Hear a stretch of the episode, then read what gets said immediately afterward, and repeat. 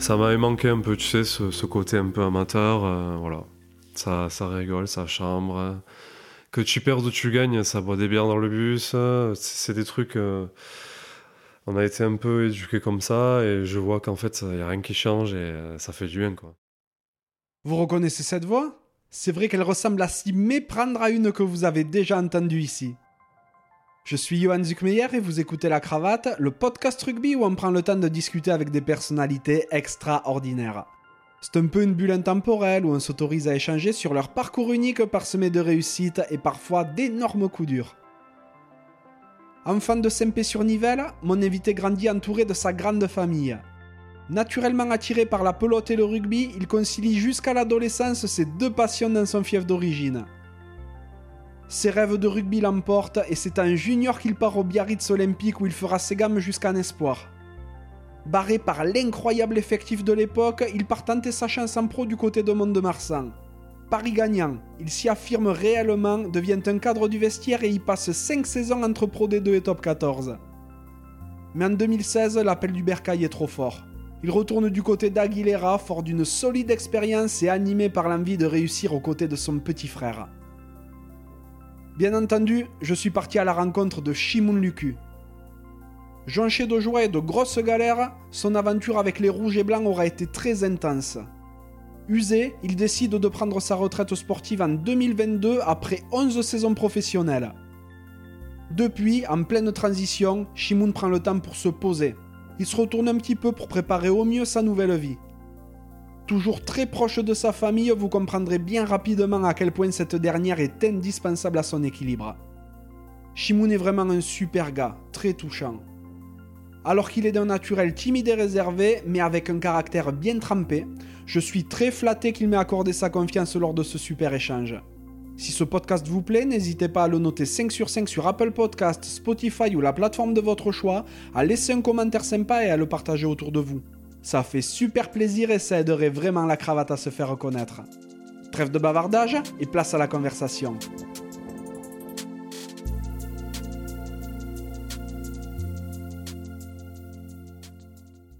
Salut Shimoun Salut. Comment ça va? Bien et toi? Ça va, ça va super. Merci beaucoup de me recevoir chez toi. On est aujourd'hui dans le Pays Basque, à Anglet, là où tu résides. Je suis trop content de venir te voir parce qu'il y a un moment qu'on échangeait, on avait commencé à un peu discuter avant que j'aille rendre visite à ton petit frère Maxime, qui par la suite a eu la super idée de suggérer que je vienne te voir. D'ailleurs, j'en profite pour le saluer, hein, car euh, t'imagines bien que ben, je l'ai contacté pour en savoir un petit peu plus sur toi en préparant notre échange. Au début, tu n'étais pas chaud du tout, d'ailleurs, pour qu'on se voit. Tu me disais que tu étais la copie conforme de ton frère et que tu n'aurais rien d'intéressant à me raconter. Et moi, je suis persuadé du contraire. Je suis sûr qu'il y a plein de choses à apprendre sur toi et que tu as une vie super intéressante. Donc, euh, tu as passé de longues saisons à arpenter les terrains de France. Les observateurs de Top 14 et de la Pro D2 te connaissent évidemment pour ta belle carrière au Stade Montois, puis au Biarritz Olympique. L'UQS est maintenant euh, un, nom qui est bien connu dans le monde du rugby français et j'ai donc très envie d'en savoir un petit peu plus sur toi. Et pour ouvrir notre échange, j'aimerais savoir de quoi rêvait le petit Shimoun. Euh, le rêve que j'avais, j'avais pas forcément euh, trop de rêves. Mais non, en fait, je me sentais bien là où je vivais quand j'étais jeune. Et, voilà, j'avais une, famille qui était présente à côté de moi. Euh, mes parents euh, me donnaient tout. Euh, j'avais mon petit frère qui était heureux, la famille aussi, donc pour moi, le rêve, c'était ça, c'était de, bien vivre là où j'étais, chez moi à Saint-Pé. Et voilà, c'est j'avais pas forcément de de grands rêves quoi pour l'avenir. Je, je, prenais les les années comme elles venaient, avec les copains, la famille et forcément, il y avait quelque part, quand tu voyais les matchs de rugby à la télé, forcément, on avait tous euh, envie d'y être, mais, euh, mais ça me je me posais pas plus de questions que ça, donc euh, désolé de te décevoir, mais ouais, non, j'avais pas forcément de, de rêve dans la tête, quoi. parce que je me sentais bien tout simplement. Mais bien sûr, ben voilà, il n'y a, rien de, y a rien de décevant là-dedans. C'est une vie de, petit garçon qui grandit dans un bel endroit avec une. Exactement. entouré d'une belle famille. J'ai appris que tu étais né à Saint-Jean-de-Luz. Ouais, je suis né à Saint-Jean-de-Luz. Ouais. Est-ce que tu sais dans quelle maternité à tout hasard? Euh, non, c'était à la, bah, je crois que c'était à la polyclinique à, à l'entrée de Saint-Jean-de-Luz. Alors je sais plus comment elle s'appelle. C'est pas très loin du commissariat? Ouais, c'est pas très loin, ouais. Ouais. Ouais, Ben, euh, pas très loin. On est né au même endroit. Ah oui, c'est vrai. Ouais. D'accord. Moi, euh, un an avant toi, pour le coup. Ah ouais, d'accord. Ouais, bah, c'est euh, c'est là que les plus grands sont nés, hein, je crois. Je sais pas, mais. donc, tu me dis que tu as grandi à Saint-Pé, c'est Saint-Pé-sur-Nivelle, donc. Ouais, Saint-Pé-sur-Nivelle, on avait un petit quartier, ça s'appelait Baron, et on est né, voilà, dans, enfin, on a, on a grandi dans ce quartier-là, donc voilà, on avait tout, euh, on avait tout, quoi. On avait le fronton, on avait notre, euh, notre grand-mère qui, vivait là-bas, donc euh, elle avait une grande cour où on, passait tout notre temps. Euh, on avait le fronton à 50 mètres, on avait les montagnes à 200 mètres, voilà, donc on avait tout, le vélo, les marches, les randonnées, on avait tout ce qu'il fallait, donc euh, on était les plus heureux. Donc, tu étais tout le temps avec euh, Maxime, ton petit frère, et tes cousins, c'est ça? Ouais, exactement. On passait notre temps ensemble. euh, nos cousins, voilà, ça partait de... Là, aujourd'hui, le, le plus jeune, il doit avoir euh, 22 ans, on va dire, 22-23 ans. Le plus ancien, il doit avoir 45 ans. Donc voilà, on avait un écart de 20 ans tous, entre 0 et 20. Et en fait, on était tous ensemble, du, plus petit au plus grand. Et voilà, on a vécu comme ça, on a grandi comme ça. Et, euh, et voilà, c'était... comme je te disais, on n'avait pas forcément de rêve parce que pour nous, c'était le paradis, quoi. On avait l'impression que que tout était trop bien et, et voilà. Donc on avait aussi on avait aussi tous les amis qui étaient qui côté Saint-Pé-sur-Nivelle qui venaient aussi dans notre quartier jouer à la pala à la pelote. Donc euh, voilà on avait franchement on avait, on avait une jeunesse un peu euh, top quoi. Bah, C'est trop bien. ouais c'est cool. Vous étiez combien de cousins? Bon euh, on va dire euh, ouais on va dire une quinzaine Ah ouais, c'est un Ouais. gang, le truc. Ouais, ma mère, euh, elle avait sept frères et sœurs, euh, ouais, on va dire 8 à l'époque, euh, quand j'étais gamin, 8 on va dire. Et on était à peu près un 2 en moyenne, donc ouais, on va dire une quinzaine, ouais. Ouais, mais du, et du coup, vous avez pu créer, rien qu'à vous, l'équipe de Saint-Pé-sur-Nivelle. ouais, pas forcément, c'est qu'on a, on a tous baigné dedans. On a tous baigné dedans, les cousins, mais chacun voilà, a fait son petit truc à côté aussi. Euh, Il y en a qui ont arrêté, il y en a qui ont continué. Mais euh, c'est vrai quoi, on a tous baigné dans le village, le quartier, et, euh, et aujourd'hui on est, on est tous proches encore quoi. Ouais, super. Ouais. Qu'est-ce qu'ils faisaient tes parents ou qu'est-ce qu'ils font toujours? Euh, en fait, mes parents, je- Max te l'a dit, je pense que euh, ma mère était secrétaire comptable et mon père il était chef de chantier.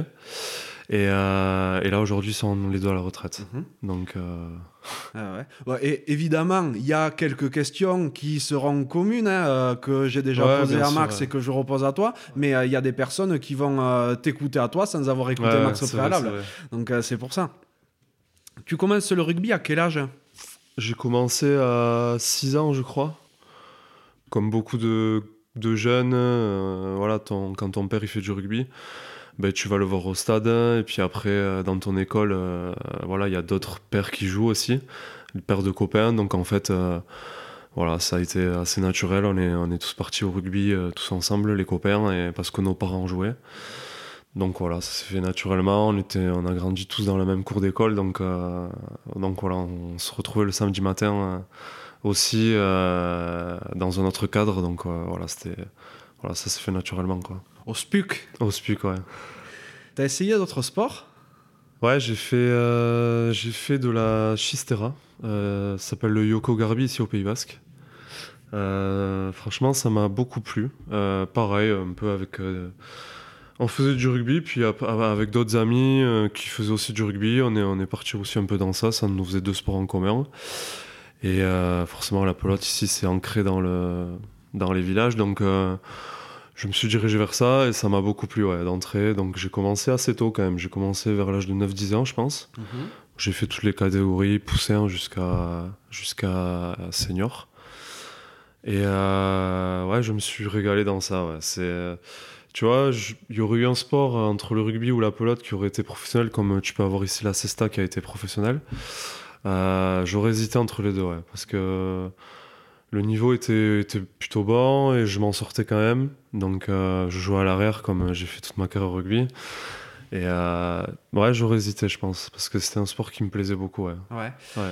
Donc pour expliquer un petit peu aux auditeurs, le Yoko Garbi, c'est euh, c'est euh, un peu comme la cesta punta, mais ce qu'il y a, c'est que vous n'avez pas le droit de garder le- la pelote dans, le, dans, le, dans la chistera. Exactement, ouais. C'est ça. Donc La le mouvement est très fluide. Ouais. La cesta, en fait, une, c'est une grosse poche en fait où tu as quand même une ou deux secondes où tu peux garder la pelote, mais il faut toujours garder le mouvement. En fait, le Yoko Garbi, c'est euh, c'est vraiment, il faut prendre la pelote euh, derrière, on va dire, et il faut de suite la ramener tu as une demi-seconde pour la ramener. Et euh, ouais, c'est assez physique quand même, c'est beaucoup plus rapide, et voilà, c'est les points se font forcément beaucoup plus vite tout est dans le timing, il faut jamais être en retard. Des fois, là, c'est ça, tu pourras peut-être un, peu être en retard. Mais là, t'as pas droit du retard. C'est vraiment. Euh, voilà. Il faut accélérer la pelote le maximum pour essayer de faire le point plus vite. Il faut déplacer les, les adversaires. Ouais, c'est assez complet quand même comme sport. Et euh, t'as été champion de France au Yoko Garbi? Ouais, j'ai été champion de France en cadet. Contre Saint-Pierre-d'Irube Ouais, contre Saint-Pierre-d'Irube. C'était vraiment des bons souvenirs parce que déjà en demi-finale, on avait battu euh, les meilleurs en fait. On avait battu les meilleurs qui étaient Baigori. Euh, en fait, Baigori à la pelote, c'est un peu, on va dire, euh, Toulouse du rugby, quoi. Ils sont, ils sont jamais très loin des titres, ils en ont beaucoup. Et chaque année, ils sont soit en demi, soit en finale. Donc, c'est un peu l'équipe à battre tout le temps, chaque année. Et on, avait battu, on les avait battus un peu à la surprise. Et en finale, voilà, on avait, gagné d'un point, c'était un peu tendu. Et c'était un bon moment. C'est toujours les quand tu es jeune, des titres de champion de France, c'est euh, toujours euh, exceptionnel quand même, euh, assez plaisant. Et voilà, et après en junior aussi, on avait fait deux finales de championnat de France, et là on avait perdu tous contre Baïbouri, je crois. D'accord. Donc voilà, c'était vraiment l'équipe un peu à battre. Quoi. Ok, et la, la fois où tu es, es, champion en cadet, si je me trompe pas, vous aviez beaucoup de retard et vous l'avez remonté. Et après, ça a été à la fête dans le, dans le bar du village. Ouais, un peu, ouais. c'est vrai qu'on avait, on avait du retard. On avait du retard, on avait petit à petit, on avait réussi à, combler ça. Et euh, voilà, sur la fin, on sentait que dans la tête, on était un peu passé devant. Euh, et, ça s'est joué pour un point, quoi. À la fin, il y avait 39 partout, et euh, ouais, c'est compliqué à gérer là. Mais on avait réussi à passer, et ouais, après, c'était vraiment une on avait vraiment fait la fête quoi. C'était un peu on était en cadet c'était nos premières euh, nos premières fêtes en plus donc euh, ouais franchement ça reste des bons souvenirs de, jeunes. Et puis voilà pour le club le village et tout c'était pour nos éducateurs et tout c'était un bon moment aussi donc on, avait tous partagé ça et ouais c'était c'était des bons souvenirs ouais, ouais c'est génial. Et donc en parallèle tu faisais du rugby, ouais, du rugby à SMP et de ta génération donc génération 89 il y a des jeunes qui en sont sortis? Euh, à SMP, non. Non, il y avait à SMP, il y avait que moi, ouais. Ouais. Vous aviez une, euh, une belle équipe quand même? Comment, euh, qu'est-ce que ça donnait dans les dans les équipes jeunes? En fait, à l'école de rugby, ouais, c'était toujours un peu mi figue mi raisin. Tu vois, on était capable d'aller loin dans les tournois, mais des fois, on était capable de de rien faire non plus. Tu vois, c'était et après, si tu veux, à partir de cadet, on était passé avait l'entente Sarasquin, euh, les villages à côté, plus Saint-Jean-de-Luz. Et là, on avait une bonne équipe, ouais. Et on se battait vraiment pour les titres, on se battait avec euh, Moléon, ils avaient Camille Lopez, euh, Sylvain Bouillon, des, des mecs comme ça. Et euh, ouais, c'était vraiment. Il y avait un bon niveau. Cette année-là, on avait vraiment une belle équipe, ouais. Et donc, vers, ben, vers la fin des, des cadets, tu as l'opportunité d'aller voir un petit peu plus haut. Comment ça se passe? Eh bien, tout simplement, euh, ben, en fait, si tu veux, je pense qu'on a tiré un peu l'œil des, recruteurs quand on, avait, euh, quand on était en cadet, là, justement la deuxième année. On gagnait tous les matchs. Et forcément, on était juste en dessous du niveau du, de Biarritz et Bayonne. Donc, euh, je pense qu'il y avait des recruteurs qui venaient nous voir jouer. Et là, en fait, voilà, il y a eu des recruteurs du BO plusieurs fois qui sont venus. Il s'est avéré aussi qu'ils connaissaient mon, papa. Et en fait, ben, ça s'est fait naturellement. au bout d'un moment ils sont venus me voir une fois ou deux après certains matchs et, euh, et voilà, ça s'est fait un peu comme ça. Et, euh, et c'est vrai que je te dis, on avait vraiment une équipe, euh, une très bonne équipe à ce niveau-là. On avait fait, je crois qu'on avait fait un quart de finale du championnat de France. On avait loupé notre match à cette époque-là, donc c'était dommage parce que je pense qu'on aurait pu aller beaucoup plus loin. Et d'ailleurs, c'était Moléon de Camille Lopez qui était champion et je pense qu'on aurait pu les concurrencer. Et voilà, à partir de là, euh, ben écoute, je me suis dit, ben euh, voilà, j'avais fait un peu comme, comme Max, quoi. J'avais, j'avais tout vu un peu à ce niveau-là. Si tu veux, en telière, je me suis dit, ben pourquoi pas commencer, euh, pourquoi pas aller plus haut. Je me disais que j'avais le niveau pour, pour essayer. Et voilà, ça s'est fait naturellement comme ça, quoi. Donc tu progresses hein, au BO, tu passes les, les catégories et en 2008, tu intègres le centre de formation. Ouais, j'ai fait, j'ai passé un peu les étapes petit à petit. Tu vois, la, première année Krabos que je fais là-bas, c'était un peu compliqué, tu sais, parce que voilà, des fois je me retrouvais hors groupe. Donc, tu sais, c'est un peu bizarre quand même en Krabos, quoi. Mais voilà, y a, ça venait, les mecs, ça venait de partout. C'était la belle époque aussi du BO, donc au niveau des jeunes, c'était quand même assez structuré. Il y avait du bon niveau. Tu vois, même en Krabos, tu vois, j'ai pu jouer avec des mecs comme euh, Wan Loré, tu vois, c'était vraiment. Euh, ça visait quand même le championnat de France, tu vois, c'était vraiment des. Il y avait vraiment des bons joueurs de partout. Et la première année, un peu compliquée. Puis la deuxième année, c'est là où un peu où je me révèle. Et je sentais que voilà, le club avait aussi des, des vues sur moi. Euh, je sentais que j'étais à l'aise. Et puis j'ai commencé euh, la troisième année, c'était en Réchelle. J'ai commencé en Réchelle et puis à partir de là, déjà à la fin de la deuxième année Krabos, j'avais fait quelques matchs en espoir. Donc forcément là, tu te dis hein, pourquoi pas quoi. Euh, quand j'étais en Krabos, euh, à la fin de la deuxième année, j'ai joué en espoir et je jouais avec des mecs comme Bidabé. tu sais, moi j'avais les yeux grands ouverts quoi. J'étais, j'étais trop heureux.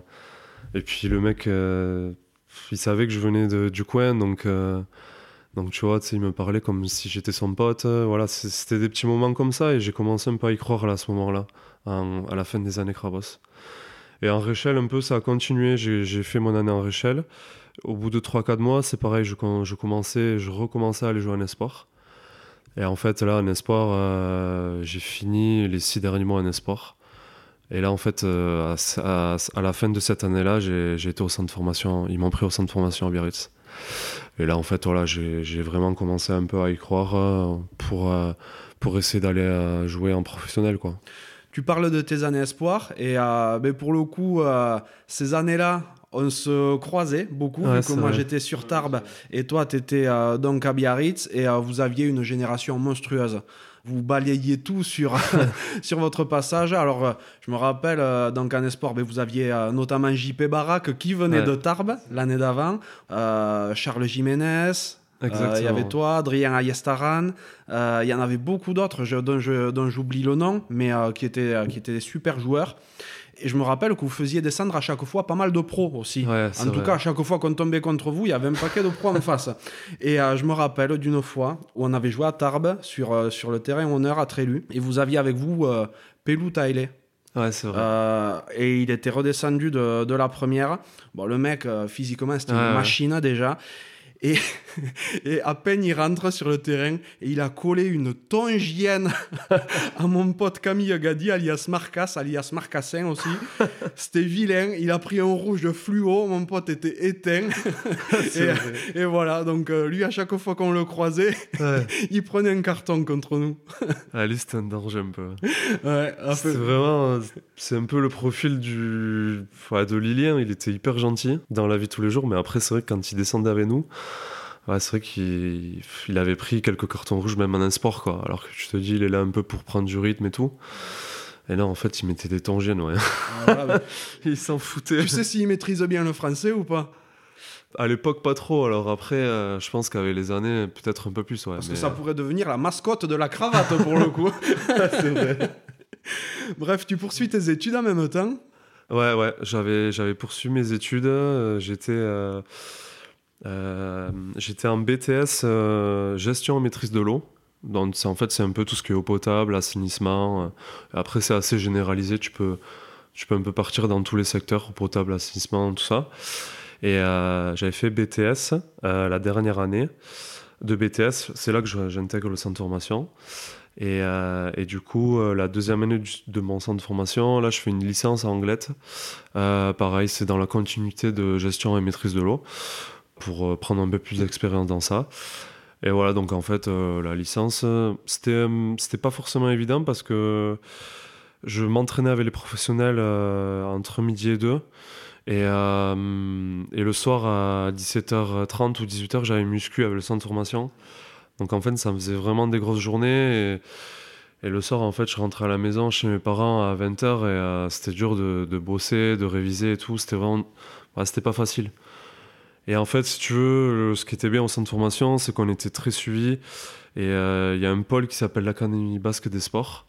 Et, et, en fait, si tu veux, le pôle, ils m'ont beaucoup aidé parce que ils m'ont beaucoup aidé parce qu'en fait, le vendredi, euh, quand j'avais du temps libre l'après-midi, parce qu'on finissait les cours à midi souvent, euh, le vendredi, on n'avait pas entraînement à le centre de formation. Donc en fait, là, l'après-midi, euh, je rattrapais des cours et je voyais, je voyais quelqu'un qui m'aidait à, à me diriger un peu vers l'essentiel, si tu veux.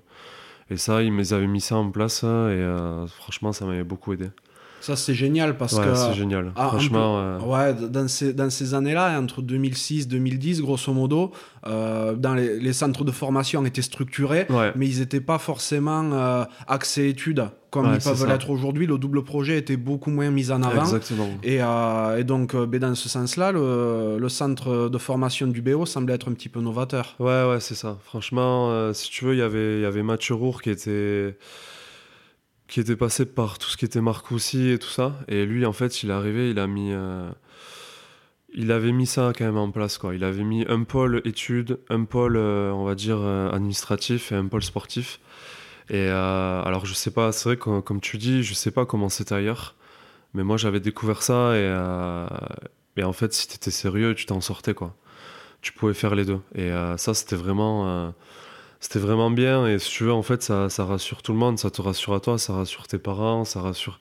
Et en fait, ça te donne envie d'aller les deux, quoi, de, pouvoir aller dans le rugby, mais aussi, voilà, euh, ils savent, ils savent que tu es là pour t'aider. Et en fait, voilà, c'était vraiment. Euh, moi, j'ai beaucoup aimé. Et, euh, et d'ailleurs, tu vois, je, les en remercie parce que parce que ça m'a permis d'aller les deux. Et, et, au final, en fait, quand tu quand as fini tes études, tu te dis, ben voilà, euh, là, je peux vraiment viser le rugby parce que j'ai quelque chose à côté, quoi. Et euh, donc, tu, tu m'expliques que tu t'entraînais avec les pros, mais euh, ils te faisaient pas jouer, tu restais en espoir. Ouais, je restais en espoir. En fait, je m'entraînais le midi avec les pros et, et souvent, ouais, le mercredi ou le jeudi, je basculais avec les espoirs pour jouer le week-end en espoir, quoi. Et non, à l'époque, si tu veux, en fait, c'était j'étais j'étais aussi euh, je savais mon niveau tu vois j'avais des lacunes aussi euh, le jeu au pied j'étais pas encore au top et si tu veux ben voilà à l'époque c'était euh, euh, ils faisaient finale de H Cup moi la première année quand j'étais au centre de formation ils font une finale de H Cup ouais. le Stade Toulousain ils font un barrage de top 14 enfin un quart de finale top 14 contre Clermont je me rappelle voilà c'était si tu veux à mon poste il y avait Yann Balchaud Den Aylet Petit c'était des références euh, au niveau international, quoi. Parce que bon, Dane, Dane, lui, il avait 21 ans, mais 2-3 ans après, il était avec l'Australie. Euh, il était euh, au-dessus, quoi. Il était déjà, il faisait 1m90, 100 kg. moi, j'avais du retard physiquement aussi, tu vois, donc. non, franchement, voilà, j'avais ces mecs-là, et puis dès que les deux ils étaient blessés, J'étais pas très loin, mais j'avais, il y avait souvent Damien Traille ou Marcelo Bosch qui jouaient à l'arrière. Donc euh, en fait, euh, qu'est-ce que tu veux faire Ouais, j'étais pas trop. Et la deuxième année euh, au centre de formation, là pareil, tu vois, ils font phase finale H Cup, phase finale top 14. Et là pareil, en fait, dès qu'ils s'étaient blessés les deux, j'étais pas loin. Je m'entraînais vraiment toute la semaine avec eux.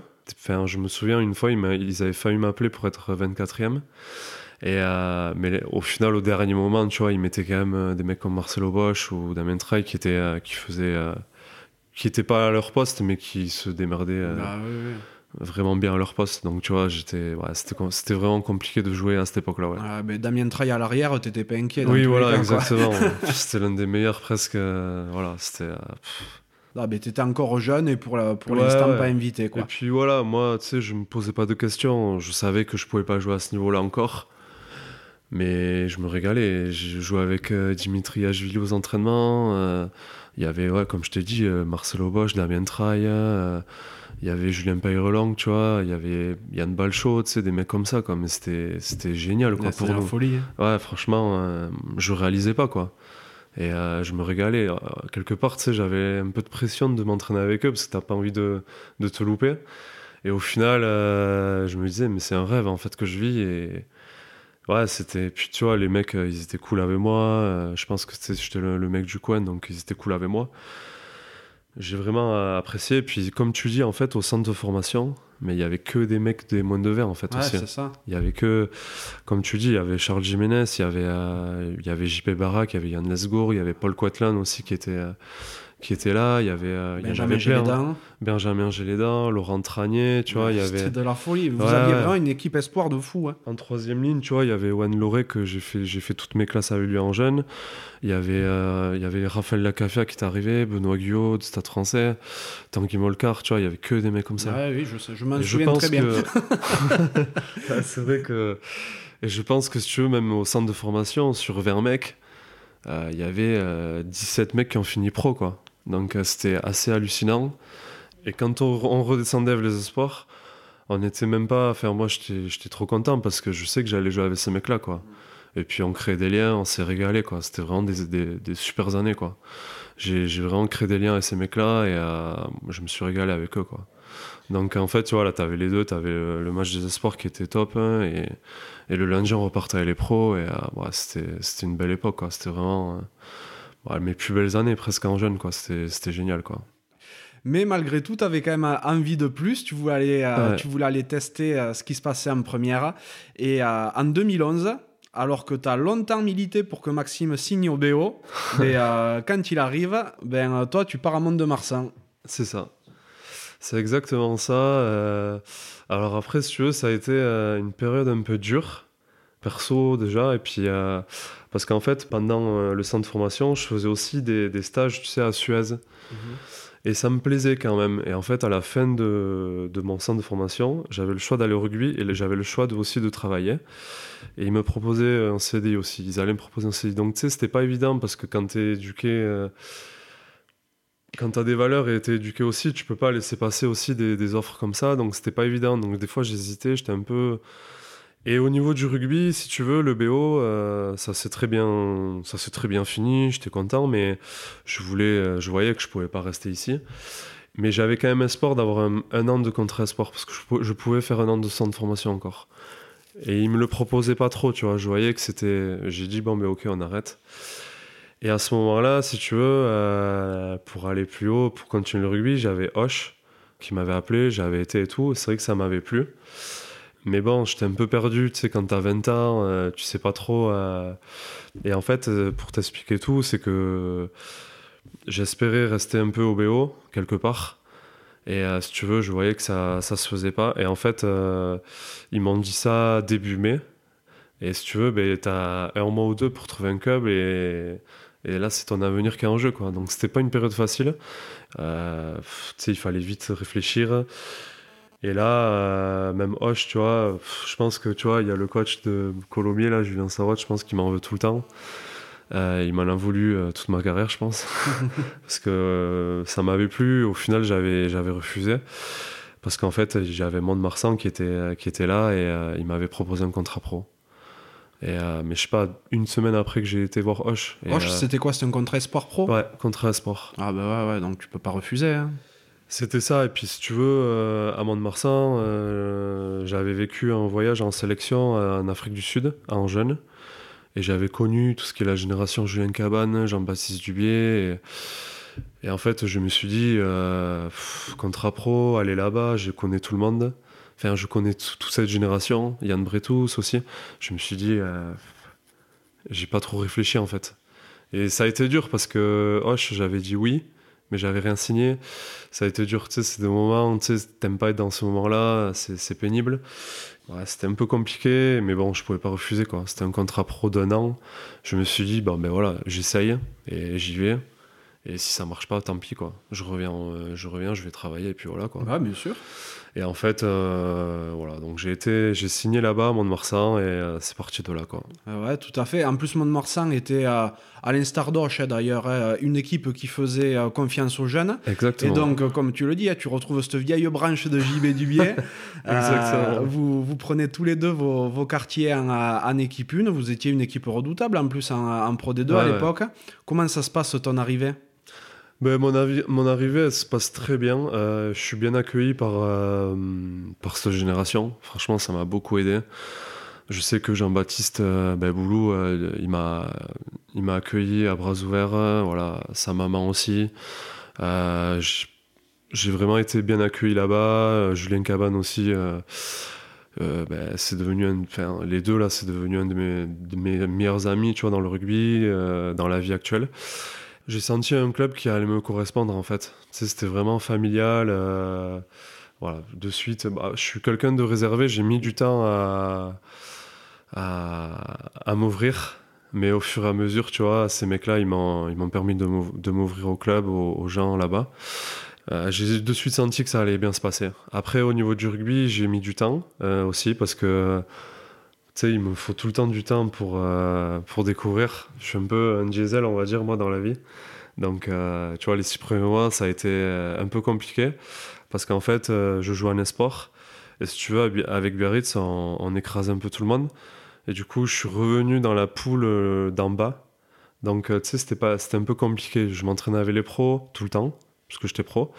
Et le week-end, je, me, je m'entraînais les sports. Donc, je jouais à les sports. C'était un peu compliqué, si tu veux. Donc, des fois dans la tête, je me disais est-ce que tu as fait le bon choix, machin. Et puis euh, je me suis accroché. Et, euh, je crois que j'avais fait une feuille de match euh, jusqu'à Noël.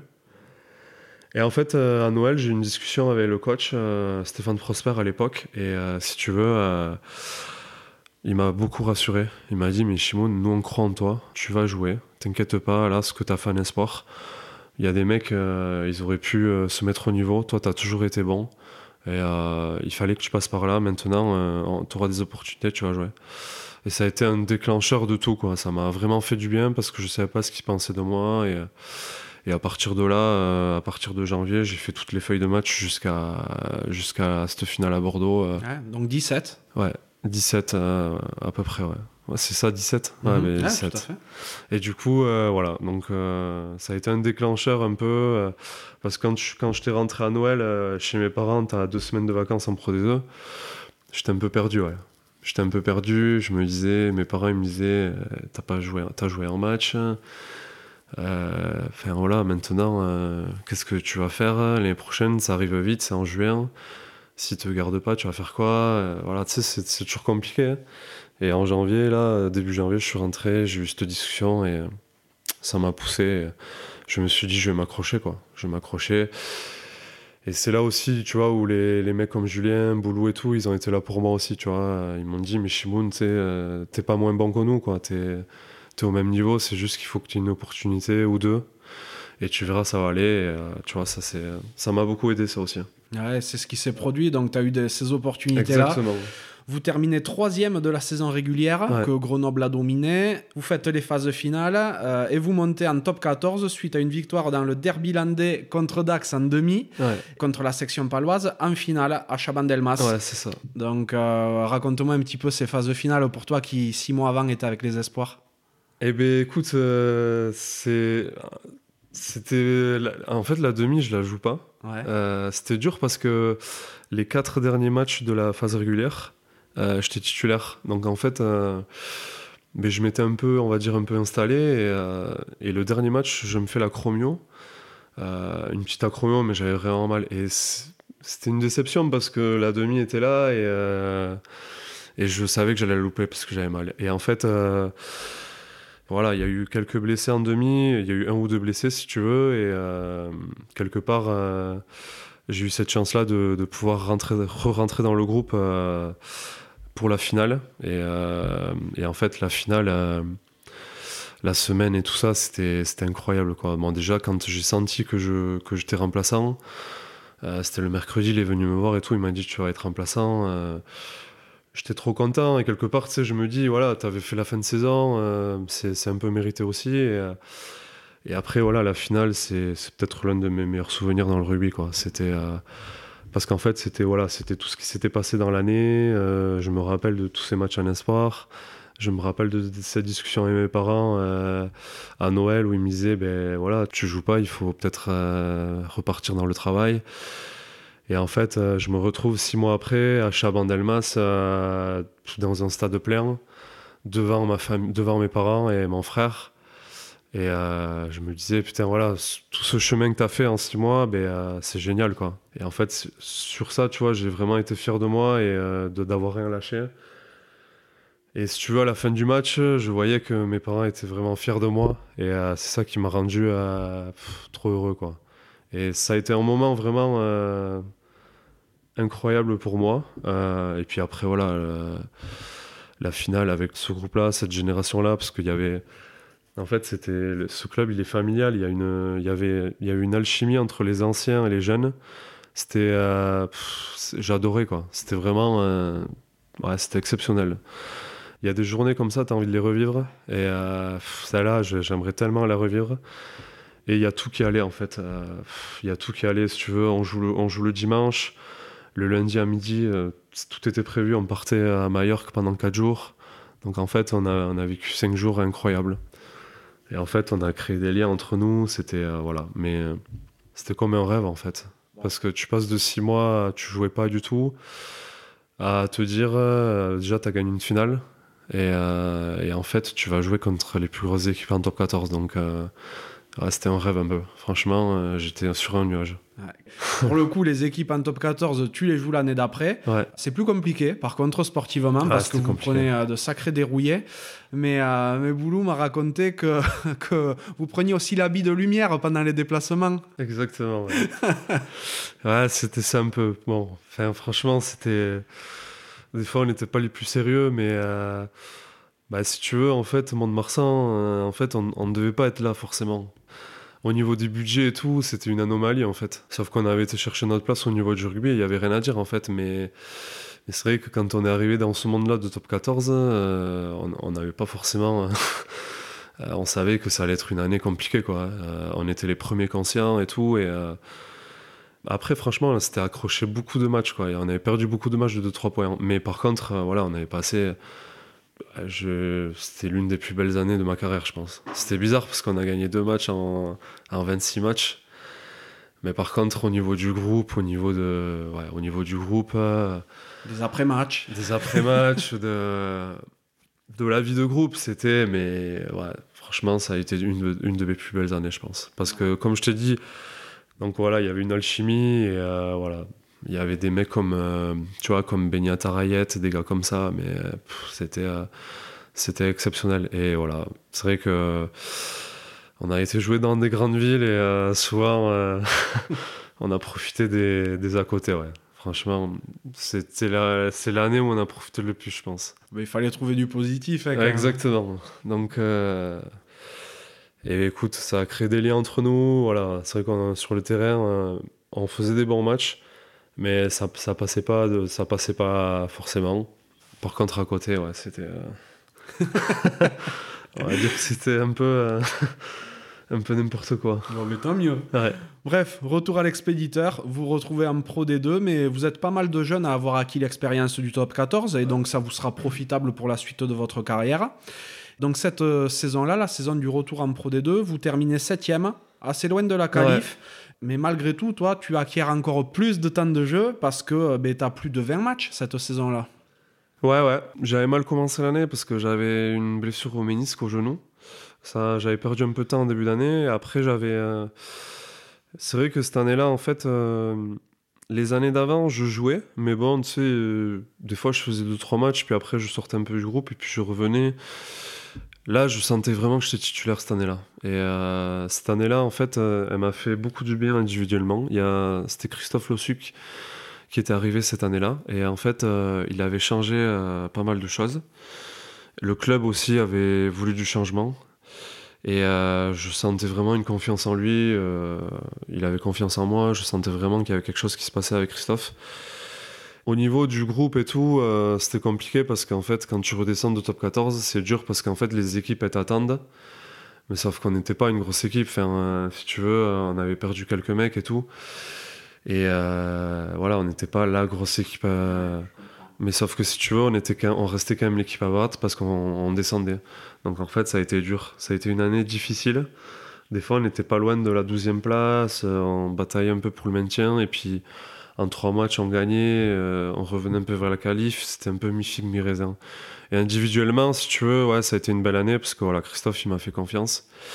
Et, euh, c'est là un peu où vraiment je me suis imposé dans le niveau professionnel euh, à mon poste à l'arrière. Parce que en top 14 et, et en Pro D2, j'évoluais souvent à l'aile et un peu aussi au centre des fois. Mais à l'arrière, pas souvent. Et c'est vraiment cette année-là où je m'impose individuellement à l'arrière. Et j'avais beaucoup progressé au pied aussi, en partie à cause de Stéphane Prosper qui m'avait beaucoup aidé. Grâce à Stéphane Prosper. Grâce à Stéphane Prosper, qui m'avait beaucoup aidé pendant deux ans. Et en fait, voilà, cette troisième année, ça a été un peu la confirmation, un peu de tout. Et individuellement, euh, on va dire que je me suis éclaté sur le terrain. Mais ça se voit, hein, parce que la saison suivante, en 2014-2015, vous, avec le club, vous faites une super saison. Vous terminez second derrière euh, une énorme section paloise cette année-là. Vous faites donc les phases finales. Vous l'emportez en demi contre Albi. Et puis vous échouez d'un petit point en finale d'accession contre Agen à Toulouse, 16 à 15. Cette saison-là, toi, tu es titularisé à 29 reprises. Tu es sans doute le joueur, euh, mm. l'un des joueurs de la division avec le plus de temps de jeu, vu que tu joues plus de 2300 minutes, ce qui est colossal. Hein. Euh, et sur un plan perso, c'est peut-être ta saison la plus aboutie, non aussi? Ouais, je pense. J'avais confirmé un peu euh, l'année que j'avais fait avant. Collectivement aussi, par rapport à l'année d'avant où on avait loupé la qualif, le groupe s'était renforcé aussi on sentait que voilà, on avait retrouvé euh, le monde marsan euh, qui pouvait viser un peu les phases finales, comme euh, trois ans avant quand on était en finale. Je sentais vraiment qu'il y avait quelque chose qui se passait. Et là, on avait repris un peu notre, rythme voilà, du duo de tableau.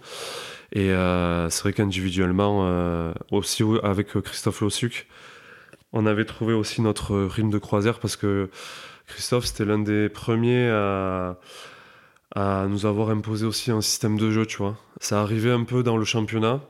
Et lui, en fait, il était arrivé, il avait imposé ça. Et nous, on n'avait pas l'habitude de tout ça. Tu sais, c'était vraiment un peu. Euh, les années d'avant, c'était pas forcément. Il n'y avait pas forcément de système. Et lui, il avait imposé ça. Il avait imposé un, truc assez strict. Et collectivement et tout, on avait trouvé notre rythme. Et individuellement, ouais, c'est vrai que c'était euh, une. Je pense. L'une de mes plus belles saisons, ouais, dans, le, dans ma carrière. Et. Ça aboutit sur une finale et euh, c'est vrai que j'avais joué beaucoup, beaucoup, beaucoup de matchs. Et ce que j'avais apprécié, c'est que tu vois, par exemple, au bout de 2-3 matchs, et ça, c'était qu'avec lui et Christophe, en fait, il me disait, euh, au bout de 3 matchs, c'était des blocs de 5 matchs, mais au bout de 3 matchs, le troisième, quand je jouais 80 minutes, il me disait ouais, Shimoun, euh, tu reviens jeudi, rentre au Pays Basque, hein, va chez tes Bashkoil. Il me parlait souvent comme ça. va chez tes tu reviens jeudi matin, mais euh, de, de ce soir à jeudi, je veux pas te voir en mont marsan tu rentres chez toi, et jeudi, tu reviens frais, et tu finis les deux matchs. Et en fait, c'était ça qui me plaisait avec lui, et, et en fait, ça m'a permis aussi de tenir euh, la saison. Et euh, il me disait, voilà, la muscu, mes couilles et tout ça, tu reviens pas ici, tu te casses. Et dans le bloc, en fait, ça me faisait, euh, ça me faisait souffler et mentalement, ça me faisait trop du bien. Et c'est comme ça un peu que j'ai réussi à enchaîner. Je me blessais pas, j'étais bien dans ma tête, hein, je me sentais bien. Voilà, il y avait toujours ce groupe euh, où je commençais, tu vois, à être un peu cadre. Euh, où les générations avec Julien, avec Boulou, Yann et tout, ont commencé aussi à prendre de, l'épaisseur. Et voilà, donc du coup, on était heureux, on était bien ensemble. Et, et on a un peu repris le truc des anciens. Et euh, c'est ce qui a fait que voilà, je me sentais bien dans ma tête, je me sentais bien dans cette ville à Mont-de-Marsan, même si c'est pas non plus euh, une ville géniale, mais, euh, mais voilà. et je me régalais quoi. Bah ouais. Et puis c'est vraiment très intelligent hein, de la part de, de Christophe Lossuc de t'avoir fait faire ça. En termes de management, c'est très fort. Donc voilà, super saison sur, euh, sur le plan personnel, sur le plan collectif aussi, hein, parce que c'est quand, même, euh, quand même beau d'arriver en, en, finale contre Agen. Vous êtes à deux points de, de monter en top 14. Mais euh, donc la saison suivante, 2015-2016, vous faites une belle saison régulière, hein, vous terminez quatrième. Toi, tu as encore beaucoup de temps de jeu, mais tu as peut-être un peu plus de mal à enchaîner sur cette saison-là. Ouais, non, en fait, euh, mais je, en fait, je commence l'année euh, pareil euh, sur le même, le même rythme en fait. Et si tu veux, voilà, au bout d'un moment, il y avait, j'avais ce truc pour pour le BO en fait. Et en plus, il y avait Maxime qui jouait tout ça, mais en janvier, il m'appelle. J'avais dit à Christophe parce qu'on a eu une relation franche. Euh, moi, j'adorais ce mec, j'appréciais beaucoup. Et si tu veux, voilà, en janvier, je lui dis, voilà, je, suis intéressé par le BO, il m'appelle et tout. Et en fait, il s'est un peu énervé parce que voilà, je pense qu'il voulait, il me proposait quelque chose, il voulait me garder.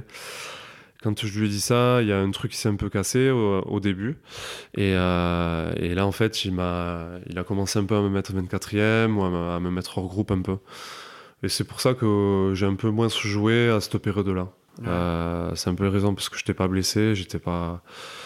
Mais bon, voilà, c'est, les aléas du rugby aussi, tu vois. Euh, des fois, quand tu as des mecs qui partent dans notre club, ils jouent un peu moins, c'est parce qu'ils comptent moins sur toi.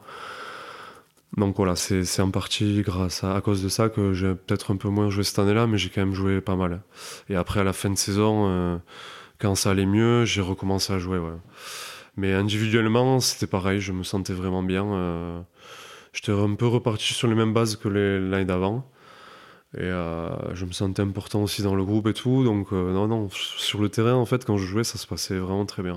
L'appel du BO a été le plus fort. Tu, ben, tu, tu resignes donc à, Biarritz. Mm. Cette fois-ci en tant que joueur pro, ce qui n'était pas le cas quand tu en es parti. Exactement. Tu retrouves ton petit frère, Maxime, qui a bien pris ses aises en équipe première. D'ailleurs, euh, jusqu'alors, vous vous croisiez. Hein. Lui étant au BO, toi étant à Mont-de-Marsan. Vous êtes joué quatre fois. Euh, là, maintenant, euh, ben, tu le retrouves. Qu'est-ce que ça fait de jouer avec son petit frère?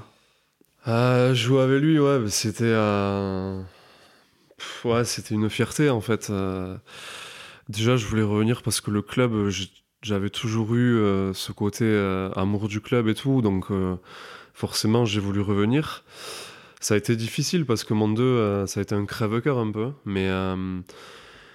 Mais en plus de ça, voilà, il y avait Maxime, quoi. Et, et en fait, je savais ce qu'ils vivaient avec le club. C'était dur pour eux. Et ils, étaient, ils arrivaient pas à se qualifier. Des fois, ça jouait le maintien. Et de par mon expérience et tout, euh, toutes les phases finales que j'avais vécues avec Mont-de-Marsan, j'avais envie d'apporter ça et de faire, voilà, de participer à faire passer un cap au BO déjà. Et, euh, et surtout, voilà, Maxime jouait avec lui. C'est vrai que c'était, euh, bah, c'était notre club, c'était chez nous, et je pense que ça arrive pas souvent à des frères de jouer pour ton club et pour, surtout au niveau professionnel j'avais cette envie-là vraiment euh, de jouer avec lui. Ça a été une fierté parce que tu joues devant ta famille euh, avec le même maillot. Je peux pas trop expliquer parce que voilà, mais c'était beaucoup d'émotions, beaucoup de. Tu vois, même euh, les premiers jours que je suis arrivé, ça me faisait vraiment bizarre de le voir à l'entraînement beaucoup de fierté, on va dire, tout simplement. Bien sûr. D'autant que lui, il a vraiment pris ses aises en équipe. Ouais, vu que cette année-là, il, est, il devient capitaine, d'ailleurs, de l'équipe. Vous jouez hein, tous les deux, vous faites euh, une belle saison parce que vous arrivez en demi-finale. Ouais, on arrive en demi-finale. Euh, individuellement, ça a été vraiment dur pour moi parce que, en fait, j'arrive en, juillet et en août, en fait, j'avais mal à, une pubalgie. Et si tu veux, euh, je voyais que ça allait pas du tout. Je, je, voyais que ça se passait pas comme je voulais en fait. Parce que j'arrive en demande Marseille en pleine position de mes moyens. Je voulais vraiment faire le début de saison parce que je sais que c'est important en début de saison le Pro D2. Euh, et, en fait, ils me disent que j'ai une pubalgie. Euh, je fais des allers-retours à Bordeaux pour, pour voir le docteur et en bataille. Et puis, début, fin septembre-octobre, je dis j'en peux plus. J'en ai marre. Euh, je suis assez perdu de temps, j'avais pas joué en match, et là ils me font opérer de la pubalgie. Donc en fait, j'avais pas joué en match.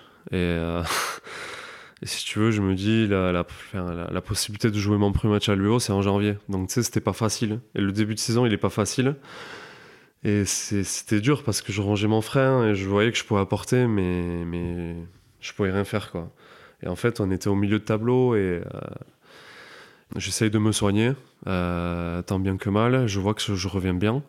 Physiquement et tout, je me sens bien. Et euh, je me dis, ça y est, maintenant c'est le moment et tout. Et après les vacances de, Noël, je reprends. Et, en fait, de suite, là, ça a été mon premier match avec Max. Bon, c'était, c'était un moment important de ma carrière. c'est vraiment là que j'ai, que j'ai apprécié.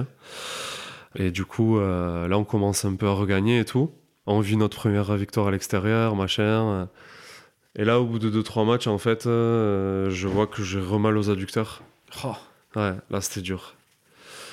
Donc voilà, j'ai passé une année euh, compliquée. Alors, euh, il y a eu un peu cette lumière un peu en janvier où ben, c'était vraiment les premiers moments avec Maxime, avec le groupe aussi, parce que je retrouvais aussi des mecs comme Charles Jiménez, comme je retrouvais aussi le club, l'administratif, tous les gens. En fait, rien n'avait bougé. Et je retrouvais tous ces gens-là, donc j'étais trop content. Et, mais ça a été une saison individuellement très compliquée. Et en fait, voilà, à la fin de. En fait, on, comme je t'ai dit, on regagnait, on regagnait. On recommençait à remonter au classement. il y avait un truc à aller chercher à la demi-finale. Et c'était génial parce que c'est ce que je voulais en fait. Mais individuellement, je sentais que j'avais mal, quoi. Je sentais que je, je, m'étais fait opérer de la pubalgie. En fait, euh, il y a des possibilités, si tu veux, quand as la pubalgie, que ça redescende aux adducteurs. Et euh, il me l'avait dit, le chirurgien, mais il m'avait dit des fois ça ça le fait pas. Par exemple, Maxime, ça l'a pas fait. Et moi, ça m'a fait ça en fait. Et euh, petit à petit, je jouais les matchs et euh, je disais au coach, à David Carrère, je me sens pas bien quoi. J'ai mal aux adducteurs, je suis pas à 100%. C'était dur parce que je, je voyais, je jouais à 70%.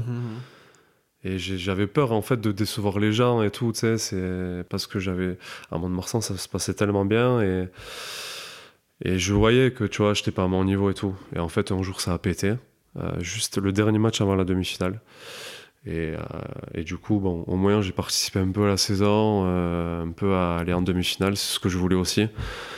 Mais c'était très frustrant, ouais. C'était assez frustrant. Je, je, me doute bien. Ouais. Donc, du coup, voilà, on fait la demi-finale et et je l'ai vécu de loin, parce que deux jours avant, je m'étais fait opérer. Je l'ai vécu de très loin, ça a été une déception, pour euh, moi individuellement.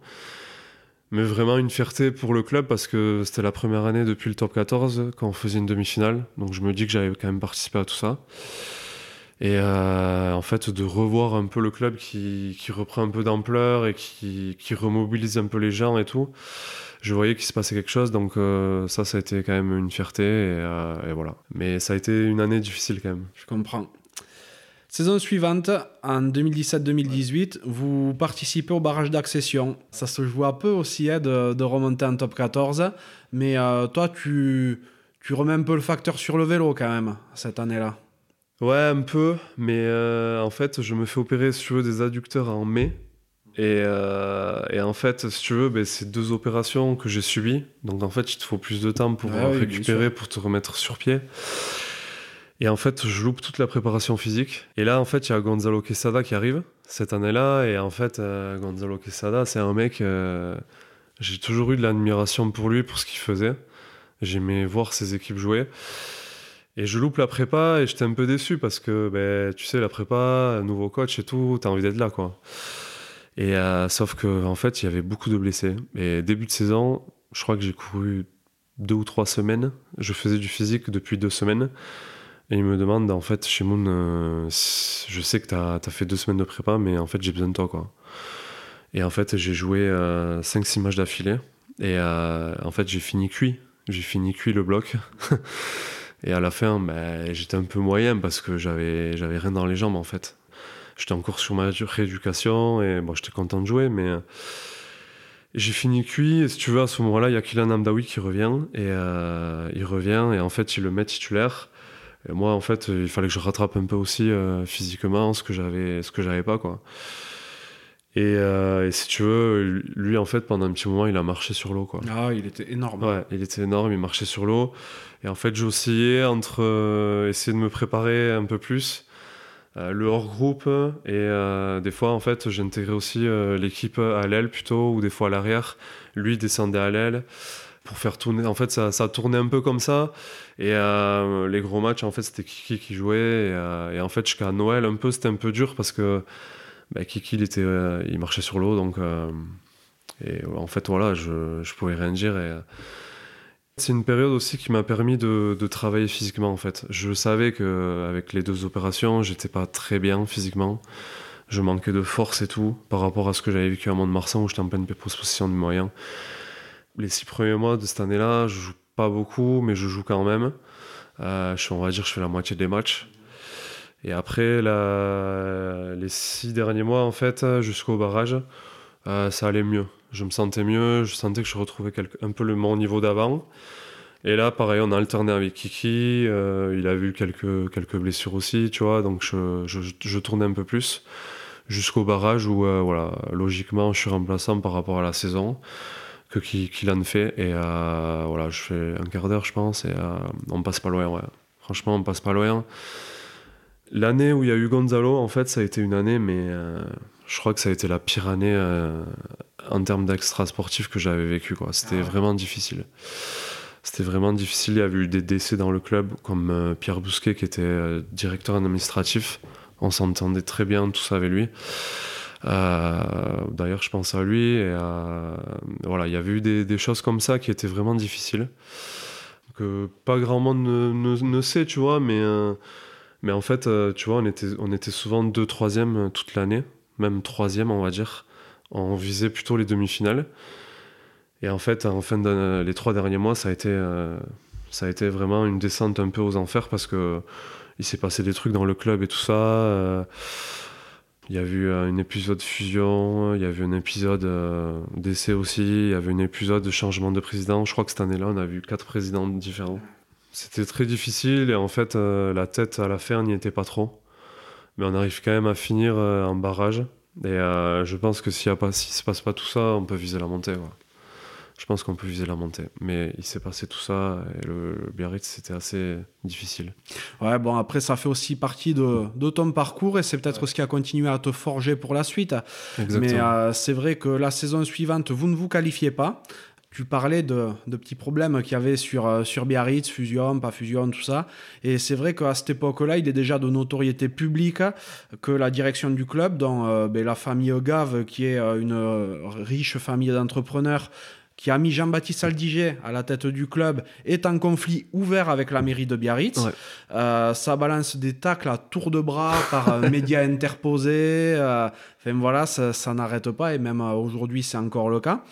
Est-ce que ces comportements, tout cet extra sportif, tout, tout, ce qui se passe au niveau administratif, hein, déteint vraiment sur le, sur le sportif derrière? Ouais, ça déteint forcément. Forcément quand tu es d'ici, tu es, touché par la situation. Mais en plus, voilà, euh, moi, si tu veux, j'étais d'ici. Euh, alors, y il y avait l'avant-max et l'après-max. Euh, l'avant-max, en fait, moi, je l'aidais parce que. Mais il s'est passé des trucs. ce que je veux te dire, c'est que tu vois, des fois, deux fois en juillet, on était en fédéral 1, quoi. Mhm. Oui, c'est vrai. Et en fait, si tu veux, les familles, elles t'appellent et tout, et toi, tu sais pas quoi dire, en fait. Et. Et il y a des gens, ils nous mentaient, ils nous disaient mais non, ça va aller et tout, euh, vous inquiétez pas. Et puis euh, trois jours après, on t'appelle et tu, les journalistes t'appellent et tout, ils te disent ouais, vous êtes en fédéraleur et tout. Et en fait, euh, moi j'appelle le président, je lui disais mais mais pourquoi tu nous as menti? Tu nous avais dit que ça allait, en fait ça va pas du tout. C'était franchement, il y avait plein de trucs compliqués comme ça et on en avait marre franchement. Et on commençait les saisons, tu sais pas où t'allais quoi.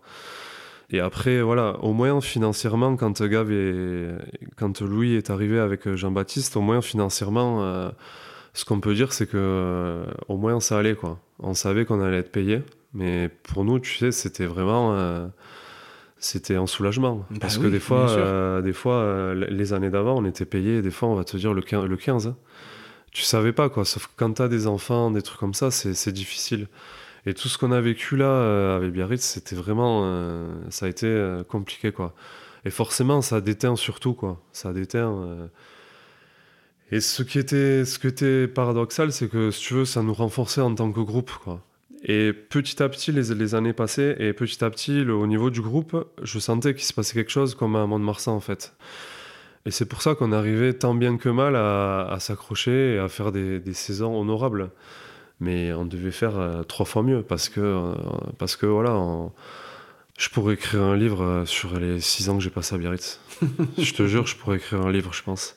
Tellement il s'en est passé, tellement il y a des, des trucs à raconter. voilà, c'est. Ouais, ça, ça n'arrêtait pas. Ça n'arrêtait pas, ça n'arrêtait pas. Et, et, après, forcément, il y a eu JB qui est arrivé avec Louis. Gave. Et euh, oui, forcément, après, ça a continué avec ce conflit avec la mairie. Et, et voilà, ça a été euh, pareil. Ça a été un peu, un peu compliqué, tu vois. Euh, voilà, c'était compliqué, quoi. Mhm. Ouais, parce que pour vous, ça doit être en tant que joueur, hein, ça doit être difficile de vous positionner parce qu'il y a eu une époque où vous n'aviez même pas le droit de répondre à certains médias. donc vous pointiez en conférence de presse, euh, c'était motus et bouche cousue. Enfin, c'était euh, c'était surréaliste ce qui se passait. Ça. Et vous étiez en tant que, que sportif, un peu pris en otage de la politique par ailleurs. Donc c'est c'est compliqué de, de, vous demander de rester à votre place de joueur et derrière de vous inclure dans des conflits qu'il peut y avoir par ailleurs. Exactement, c'est ça. Tu vois, tu reviens aux médias, euh, les médias en fait ils nous descendaient. Et euh, ils nous descendaient. du coup, ben, euh, moi, tu vois, le, le, BO, ça a toujours été. Il y a forcément, tu as Biarritz, tu as les gens de Biarritz, mais tu vois, euh, tu as aussi tous les gens de l'intérieur. Et le BO, il fait partie aussi du Pays Basque intérieur. Ça a toujours été comme ça, l'histoire, ça a toujours été comme ça de ce club.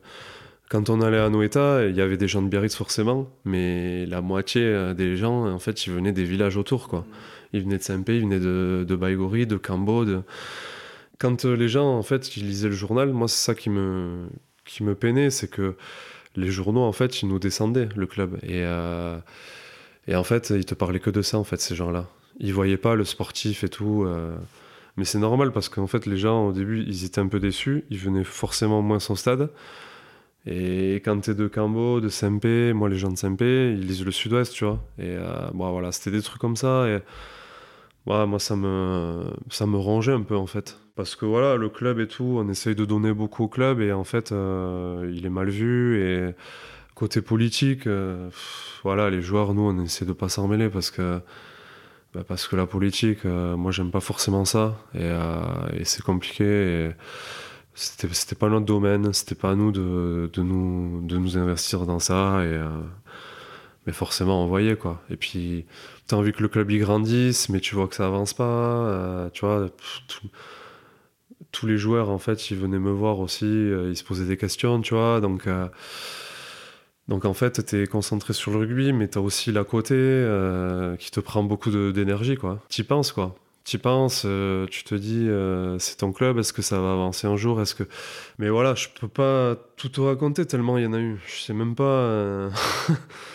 Franchement, il y en a eu tellement que... Bien sûr, non, mais après, c'est pas, c'est pas l'idée de, de, tout déballer non plus. c'est vrai, c'est vrai que vous avez été entre le marteau et l'enclume, quoi. C'est pas la meilleure position pour des joueurs, ça, c'est certain. Ça, c'est sûr. Mais, euh, mais à côté de ça, on a, voilà, on a le groupe, en fait, on a, vécu des bons moments. Et, euh, et puis après, voilà, quand même, euh, Louis, Gave et tout ça, ils ont quand même stabilisé un peu plus le club.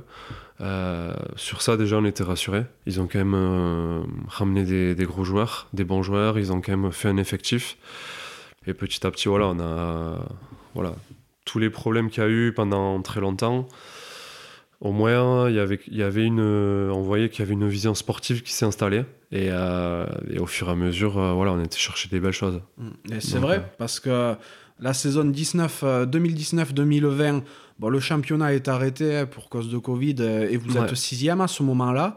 Mais la saison suivante, 2020-2021, vous finissez troisième de la saison régulière.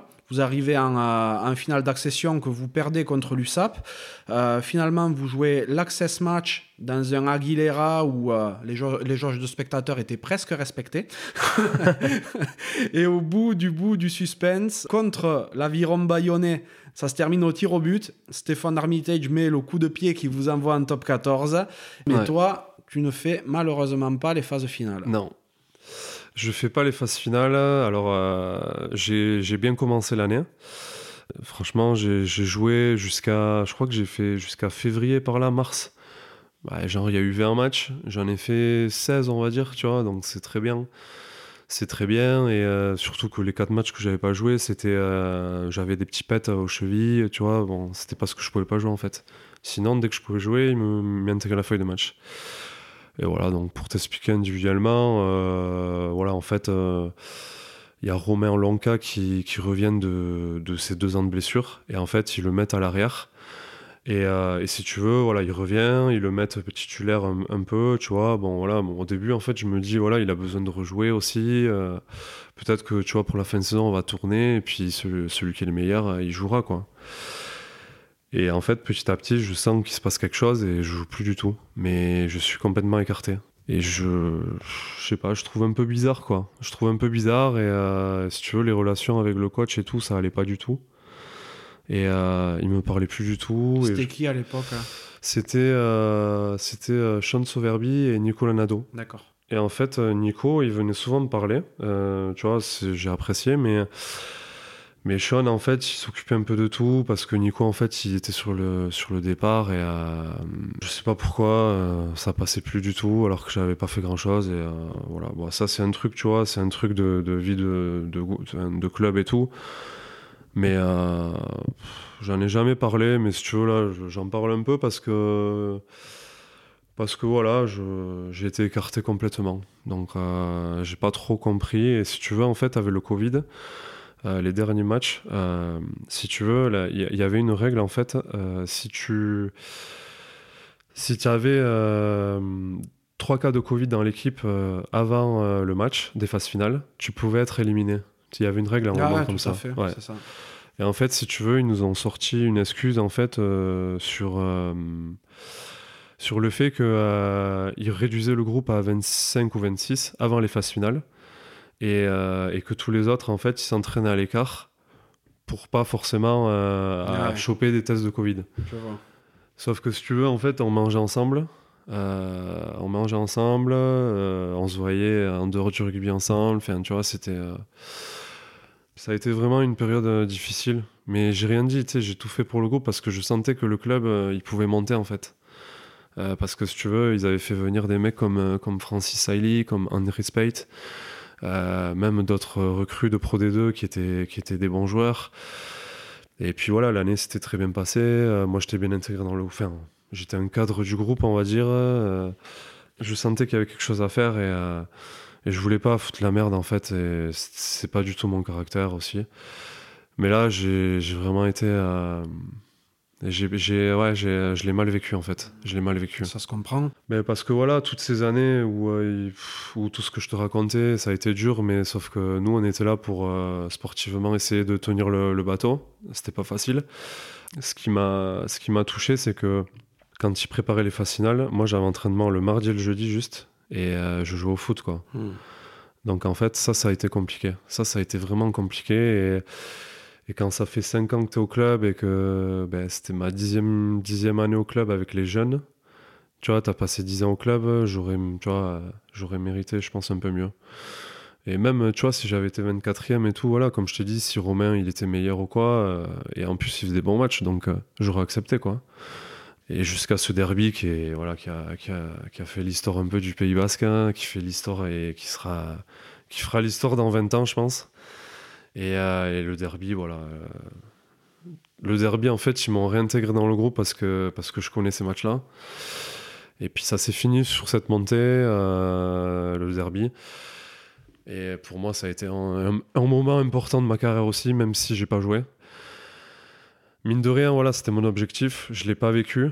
Mais, euh, mais voilà, il y a, cette satisfaction d'avoir participé à tout ça parce qu'au final, j'ai joué quand même, j'ai, plutôt fait une bonne saison et j'ai, oublié un peu tout ce qui, s'était passé euh, les semaines avant et euh, voilà, je l'ai pris pour moi, pour le groupe. donc voilà, tout ce groupe-là, on l'a vécu comme ça et, voilà. Donc ça a été un, un grand moment quand même. Mhm. Donc saison suivante, en 2021, vous êtes de retour en top 14. Toi, tu vis ta sixième saison en tant que pro au, BO. Tu n'as pas énormément de temps de jeu hein, parce que tu es titularisé euh, que cette fois en championnat. Et quelques mois avant la fin de saison, tu annonces au détour d'une euh, conférence de presse qui n'a strictement rien à voir que tu vas prendre ta retraite en fin de saison. T'es pas encore vieux, tu as 32 ans à l'époque où tu dis ça. Ouais, ouais, c'est ça. Ouais, c'est. J'avais une lassitude un peu physique. Parce que voilà, tu sais, quand tu joues au rugby aussi, il faut savoir que. Aujourd'hui, le rugby, euh, il a changé. Euh, par rapport à quand j'ai commencé il y a 10 ans, euh, forcément, il a changé. C'est plus les mêmes, plus les mêmes données, enfin, exigences physiques. Tu vois, moi, quand j'ai commencé il y a 10 ans, il n'y avait pas tout ce qui était GPS, il n'y avait pas tout ce qui était. voilà, des fois, tu sais, quand tu avais un pet le lundi tu t'entraînais pas quoi. Là aujourd'hui c'est plus c'est plus la même chose quoi. Aujourd'hui tout est surveillé, tout est euh, si tu fais pas tant de kilomètres euh, à l'entraînement euh, à haute intensité, tu dois faire du plus, machin. Et si tu veux, je ressentais une lassitude physique petit à petit. Puis voilà, même mon corps en fait, il était mon corps il était un peu fatigué je trouvais. tu vois, je commençais à avoir de l'arthrose aux deux chevilles. Euh, tu sais, quand tu te lèves le matin et tout, euh, là où ça m'a marqué, c'est quand on a, après la, le barrage d'accession, quand on a repris la saison, le, tous les physiques en fait que je faisais euh, pendant l'été à Biarritz, le soir en fait, je rentrais chez moi à 17h, j'allais chercher le petit. Et le petit, si tu veux, il était à, il était à quatre pattes encore, il marchait pas encore. Et en fait, moi, je jouais avec lui, mais sauf que j'étais par terre.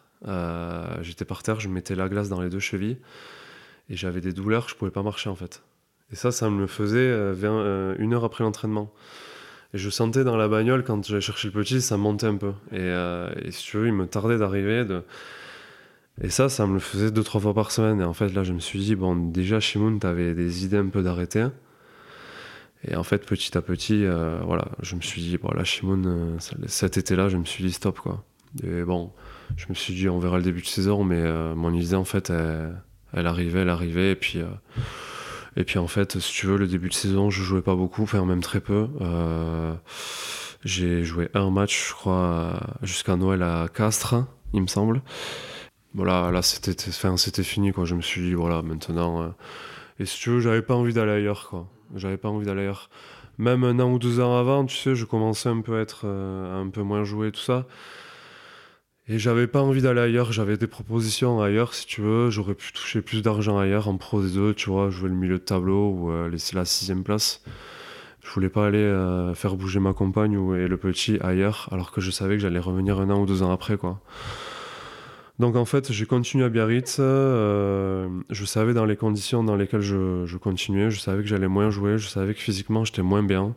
Et voilà, donc en fait, petit à petit, ben là, je voyais la fin de carrière arriver. euh, je savais que le top 14, j'avais quand même envie d'y jouer parce que je me disais, c'est ta dernière année, accroche-toi. Bah, parce que voilà, c'est ta deuxième année en top 14 et c'est ta dernière de rugby, donc tu as la chance de jouer dans des grands stades et de défendre le maillot du BO en top 14 et surtout euh, voilà, de jouer contre des, gros joueurs. Je sais que le top 14 il a évolué, il a changé. Jusqu'à cette conférence de presse où j'ai dit, euh, j'ai dit que j'arrêtais parce que, parce que je me suis dit maintenant c'est le moment, j'en ai besoin et euh, je l'avais annoncé aussi au président, euh, au coach. Et je voulais l'annoncer aussi comme ça un peu à tout le monde, comme ça voilà, tout le monde était au courant et puis, euh, puis basta quoi. Puis bizarrement, euh, ouais, de, de février jusqu'à juin, j'ai plutôt joué quand même. J'ai enchaîné quelques matchs et j'étais content, voilà. Donc, mais voilà, si tu veux, je pouvais pas enchaîner trois matchs d'affilée quoi. Ouais. J'étais Ouais. mort. Et Je peu- pouvais, je pouvais plus. Puis c'est vrai que quand tu commences à, à lâcher un petit peu dans la tête, il y a tout qui lâche aussi. Il y a tout qui suit. Physiquement, le moindre coup te fait plus Ouais. mal. Il y a, c'est, c'est, c'est un- une ça. réaction en chaîne, quoi. Il y a tout qui suit, et puis il y avait plein de blessés, et des fois on se retrouve aux entraînements, on n'était pas beaucoup. Donc en fait, si tu veux, ben, euh, moi j'avais mal partout, j'aurais pu dire, bah, match prochain je peux pas jouer, je, peux plus quoi. Et puis en fait, le lundi, je voyais, tu vois, il y a des mecs, euh, ils étaient pas là aux entraînements, du coup j'y allais, tu vois, je voulais pas lâcher. Mais en fait, j'avais mal partout, enfin, c'était un, engrenage en fait. et- Mais ça, si tu veux, en fait, euh, les gens, tu vois, ils le voyaient pas et tout, donc c'est pas facile, tu vois. Mais bon, c'est comme ça. Je regrette rien et voilà quoi. C'est euh, Ben, important de rien regretter. Et donc, euh, une belle fête t'est organisée pour ta Ouais. dernière Aguilera. Tu termines une superbe carrière au pro, longue de 11 saisons. Quel bilan t'en tires? Ben franchement, euh, je suis trop content quoi. Je, tout ce que j'ai vécu, je suis vraiment content. Euh, le bilan que j'en tire, ben, ce que je te dis, c'est que j'ai fait de mon mieux. J'ai fait de mon mieux. Le principal, tu vois, c'est que j'ai vécu des, euh, j'ai vécu avec des groupes qui ont été vraiment bien. Euh, ça, c'est le plus important, je trouve, dans le rugby. Et euh, je me suis fait des amis partout. Voilà, surtout à Mont-de-Marsan et ici à Biarritz. En même Voilà. temps, t'as joué que dans ces deux clubs. hein. Oui, oui, mais voilà, si tu veux, au final, chacun est parti à côté, machin. Ouais, bien sûr. J'ai tout- tu vois, Benyat, Benyat Arayat, il m'a toujours dit, c'était un peu mon, mon père, un peu à, Mont-de-Marsan. J'ai eu une grosse relation avec lui et il m'a toujours dit, tu sais, Shimoun, on est riche que de ses amis. Et en fait, c'est ça qui m'a. J'ai toujours retenu sa phrase parce que j'ai toujours été proche de lui. On s'est revu cet été, c'était un peu, un peu comme si je l'avais vu la veille. Pour moi, le plus important, ça a été, ça a été les, amitiés que j'ai pu créer. Et après, au niveau du rugby, voilà, j'ai fait de mon mieux. Voilà, j'ai, collectivement, j'ai, réussi à vivre des, super moments comme deux montées, comme une finale, de une finale perdue de Pro D2. Moi, je pense que j'étais à mon niveau en Pro D2, tu vois. Euh, euh, on va dire plutôt au niveau de haut de tableau parce que j'ai quand même joué beaucoup de phases finales. Voilà, comme je t'ai dit, j'ai vécu deux montées et euh, je pense que tu as des mecs qui jouent en Pro D2, ils n'ont jamais vécu ce que j'ai vécu, tout ce que j'ai vécu. Alors qu'on a souvent joué au même niveau. Donc voilà, je suis, je suis content de tout ce que j'ai fait. j'ai quand même du regret à Biarritz parce que j'avais envie de faire mieux. Euh, avec les blessures euh, au début, comme je t'ai dit. Euh, avec les coachs aussi un peu à la fin où c'est un peu mal passé. j'ai des regrets un peu sur Biarritz, quoi. Parce que quand je. Voilà. C'est un peu de quelques regrets sur Biarritz. J'aurais aimé être meilleur. Mais bon, voilà, sinon, franchement, je suis fier de ce que j'ai fait. Voilà. Personne ne me l'enlèvera. Et j'ai joué dans mon club de cœur pendant six ans. Euh, j'ai joué dans un club euh, à Mont-de-Marsan où, euh, où j'ai vécu des moments incroyables, donc ça s'est bien fini et, c'est très bien comme ça. quoi. T'avais préparé ta reconversion? Alors la reconversion, si tu veux, ben, je, comme je t'avais dit, j'étais dans l'eau à la base. Alors j'ai toujours ça en sécurité. Mais si tu veux, je me laisse un peu le droit de, de découvrir aussi autre chose. Euh, voilà, j'ai un peu la, sécurité du chômage aussi. Là, tu vois, en ce moment, je vais un peu dans l'immobilier. Euh, j'ai été, euh, été, découvrir quelques, quelques trucs à côté. Je, suis en train de faire un bilan de compétences aussi, parce que ça me tenait à cœur un peu de le faire pour voir avec quelqu'un, bah, surtout qui m'analyse, tu vois, exactement qui me. Je, je, vois en fait si ça peut m'aider aussi pour la suite. Je fais plein de petites choses pour me dire allez, à un moment donné, euh, ça y est, maintenant ça, ça va me plaire. Et, euh, et voilà, donc euh, je suis un peu dans, dans, cette transition en ce moment, donc ça suit son cours. Voilà, au début, je m'étais un peu mis la pression, voilà, il va falloir en septembre que tu travailles, que machin. Bon, à un moment donné, je me suis dit, je monte, t'as le temps, voilà, ce que je te dis, j'ai eu des petits soucis aussi à côté. Et, euh, je me suis dit, souffle un peu, ça fait du bien. Euh, profite un peu aussi. Et, euh, et, voilà, mets les choses en place. Donc ça suit son cours, on va dire. parfait. Ouais, c'est bien d'avoir ce sas de décompression aussi parce que tu as passé 15 ans à ne penser que rugby. Ouais, ça. si tu arrêtes en juin et qu'en septembre tu commences ton nouveau taf, des fois ça peut faire un petit peu court. C'est ça ben, tu as enchaîné pendant 12 ans des CDD, tu as cotisé, pour, as, cotisé euh, correctement, donc euh, là, tu as un petit, euh, un petit laps de temps pour, pour pouvoir profiter de ton chômage, pour remettre les choses à l'endroit. Exactement. C'est important. Tu as toujours des gens qui vont te dire, ouais, là, voilà, sais, il faut pas il faut pas trop laisser traîner, tu chacun donne son avis. Faut pas trop laisser traîner, voilà, ne fais pas tes deux ans de chômage, c'est sûr, je vais pas le faire, mais J'étais éduqué comme ça, j'ai envie de leur dire voilà, laissez-moi tranquille, euh, vous inquiétez pas pour le travail, je vais m'accrocher. Euh, je me suis toujours accroché un peu dans tout, donc euh, le travail ça va être la même chose. Là je souffle, j'ai besoin de ça.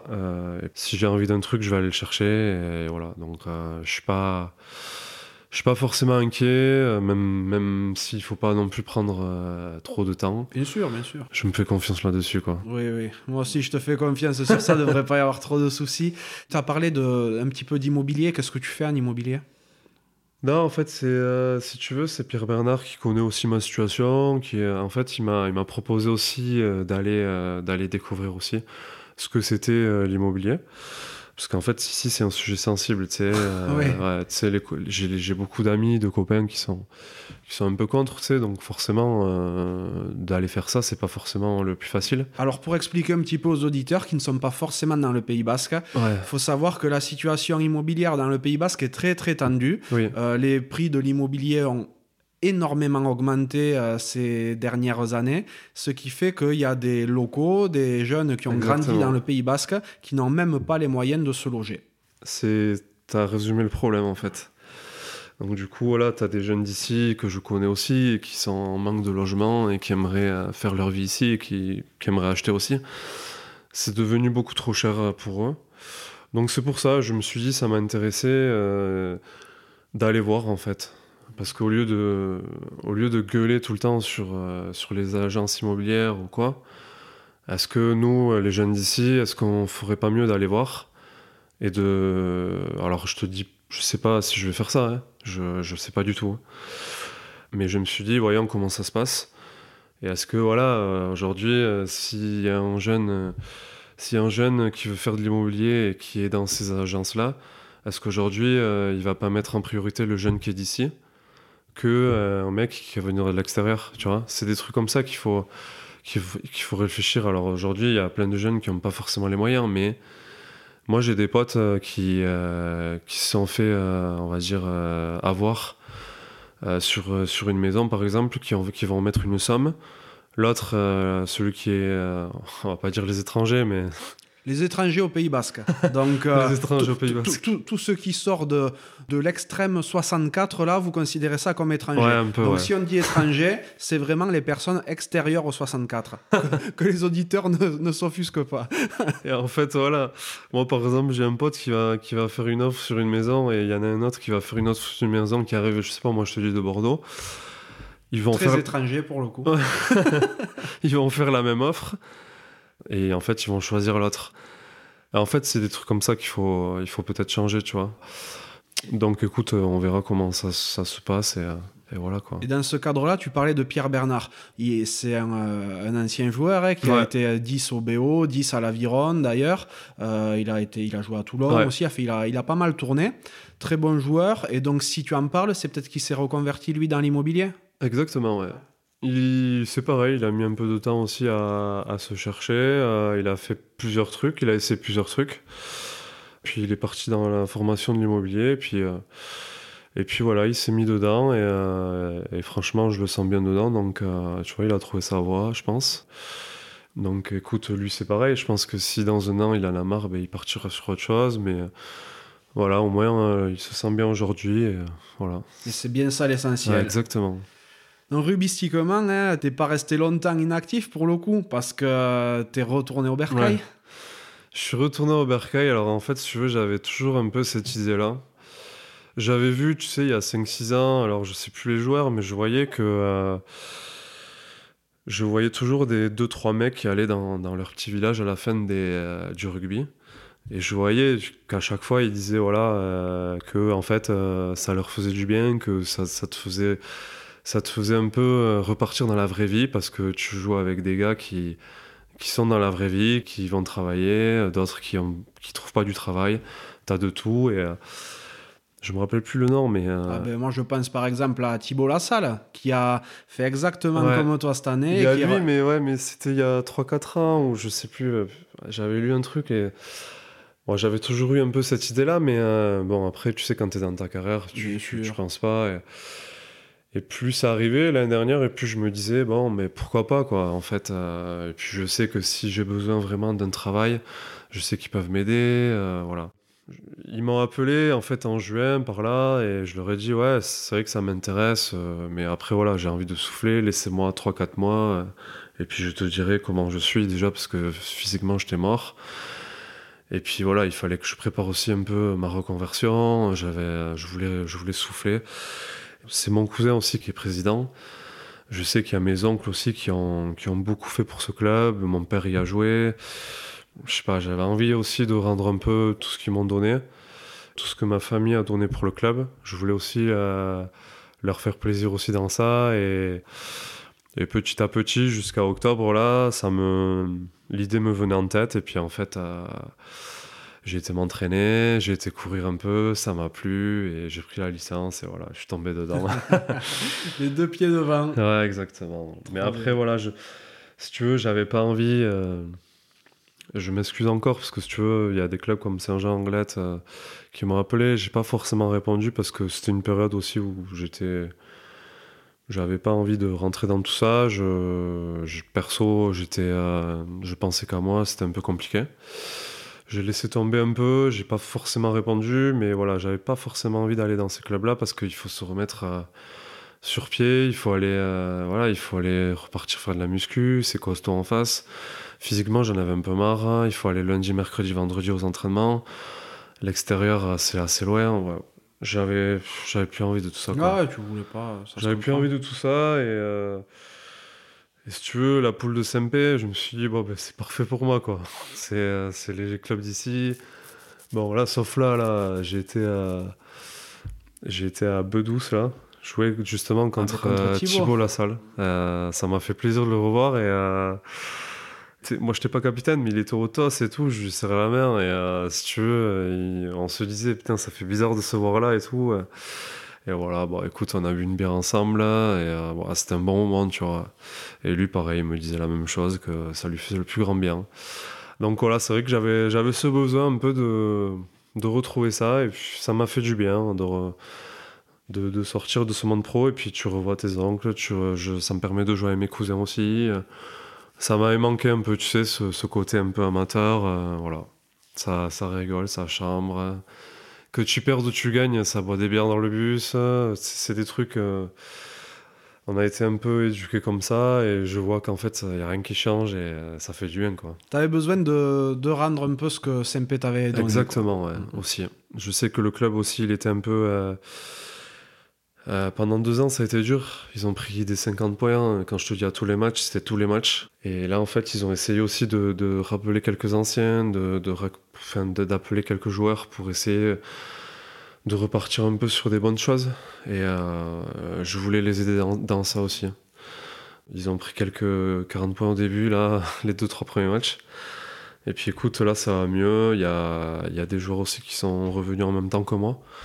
Mais voilà, c'est cool parce que les jeunes, tu vois, je, je vois bien que ça leur fait plaisir parce Bah, que tu parce qu'ils ont pris des 50 points. Et là, tu vois, le club de Thibault Lassalle, c'est à Bedouce. C'est pas, c'est pas très loin, non, de Tarbes. Non, mais euh, c'est dans le 64, hein, Ouais. euh, Tarbes étant dans le 65. Ah oui, donc, vrai. géographiquement, pour toi, c'est pas des étrangers, Bedouce, hein. non, non. Et si tu veux, euh, ben, tu vois, ils, étaient, ils avaient 5 victoires sur 5 matchs et euh, on s'est dit, ça va être très dur, on, a- on prend 50 points, machin. Et en fait, on a perdu d'un point, tu vois, donc euh, franchement, j'étais content pour eux parce que, tu vois, ben, ça montre aussi que, tu vois, ben, avec quelques renforts et tout ça, machin, et je vois que les jeunes, ils sont. Ils revivent un peu, ils sont contents aussi de, tu vois, de rejouer, de pas. ben, d'essayer de s'accrocher, de- d'exister, tu vois. Et puis moi, dans la tête, ça me régale, et euh, franchement, c'est cool, quoi. Ben, c'est bien l'essentiel. Exactement. Tu comptes rester dans le, dans le rugby de plus ou moins près quand même en tant qu'entraîneur par exemple. Et je pense notamment à, à Max qui m'avait parlé d'un projet que vous aviez tous les deux en réflexion qui était euh, de créer une structure pour accompagner les meilleurs joueurs du Pays Basque plus tard, des trucs comme ça. Ouais, ouais, c'est vrai que ça, on en a un peu parlé. Alors après, je sais pas trop. euh, On a parlé d'autres choses aussi qu'on garde un peu pour nous. Euh, après, au niveau dans le rugby, je sais pas si. euh, Alors entraîner, je pense que non. Ça me plaît pas forcément. Parce que moi, j'ai toujours un peu ce côté humain. Là, tu vois, je trouve que ça change, ça change le rugby. Je trouve que c'est devenu un peu plus faux aussi. Voilà, j'aime pas, j'aime pas trop ça. Et puis voilà, tu sais, quand, euh, quand tu joues pas, euh, moi je vois les mecs, tu sais, quand ils jouent pas, euh, tu vois, tu vas balancer sur, ton coach. La semaine d'après, c'est un autre, machin. Et j'ai pas envie, tu vois, que voilà, d'arriver, d'entraîner, que les mecs ils te critiquent par derrière. Je suis pas, suis pas trop comme ça. J'aime pas, j'aime pas ça. Et aujourd'hui, le rugby c'est comme ça, quoi. Et ça, je veux pas forcément. Après, voilà, on sait jamais, tu sais. Par contre, tu vois, au niveau des jeunes. Au niveau des jeunes, hein, euh, ouais, c'est plus, éduquer, former, ça, ça, ça, je ferme pas la porte, mais pour l'instant, euh, je, je pense pas du tout à ça. Après, voilà, euh, le club du BO, tu vois, c'est toujours un, club que j'apprécie, même si là, tu vois, j'ai eu ce besoin de couper. Voilà, je sais pas, mais d'ici un an, deux ans, j'aimerais, alors je sais pas qu'est-ce qui va devenir le club, mais j'aimerais, ouais, peut-être avoir un rôle à jouer dedans, quelque chose comme ça, quoi. À part le club du BO, tu vois, euh, ailleurs, je compte pas forcément euh, aller euh, faire quelque chose, quoi. Je comprends, je comprends tout à fait. C'est quoi ta vie aujourd'hui? Non, ma vie aujourd'hui, c'est. Écoute, là pour l'instant, j'ai soufflé jusqu'à septembre, et puis après, voilà, je me suis beaucoup occupé du petit. Euh, T'es papa célibataire hein? Exactement, je suis Ouais. papa célibataire, donc euh, ça a été important pour moi de, de m'occuper du petit. Je vais vais l'amener le lundi, euh, le mardi et le jeudi la nounou. Donc euh, là, j'ai un peu de temps libre, mais tu sais, ça passe assez vite parce qu'au final, ben, tu t'occupes un peu de, tout ce qu'il faut faire ici, ben, les courses, les, voilà, plein, de, choses comme ça. Je m'occupais aussi de moi par rapport à mon après-carrière.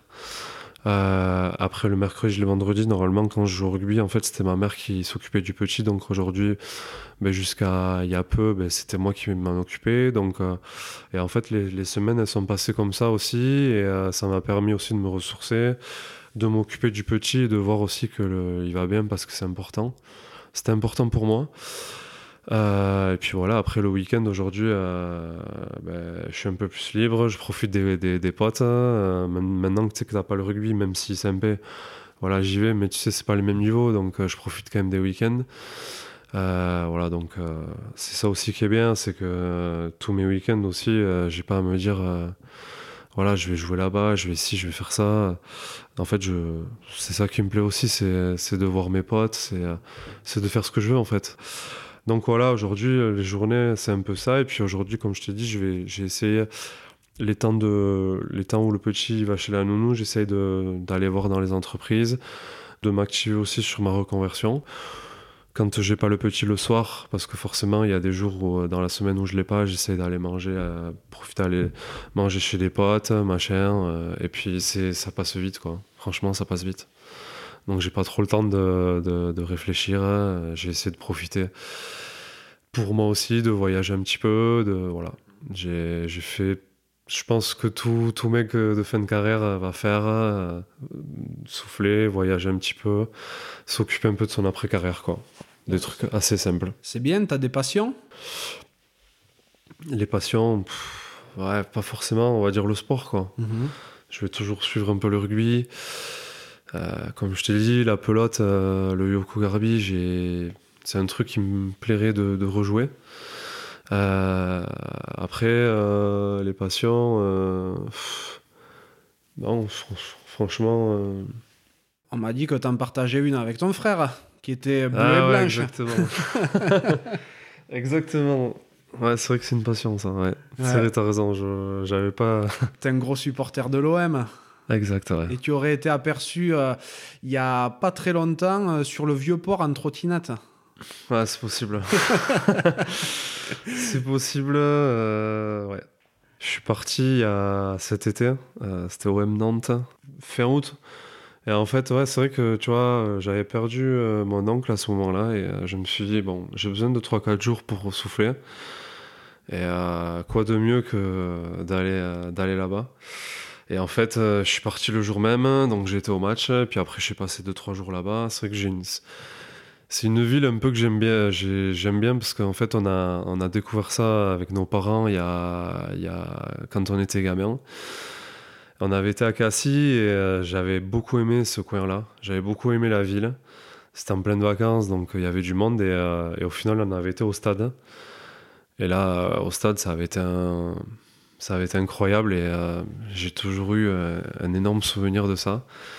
Et voilà, c'est comme ça que la passion elle est née à l'OM et euh, j'ai toujours suivi. mais après, c'est devenu un peu. c'est devenu un peu trop des fois, je suis un peu trop, mais. Qu'est-ce que tu fais? Raconte-moi un peu. non, non, mais. voilà, je, s'il y a un match de l'OM ou, ou du rugby, tu vois, je vais m'intéresser plus à l'OM, quoi. Donc je vais toujours mettre en priorité le match de l'OM.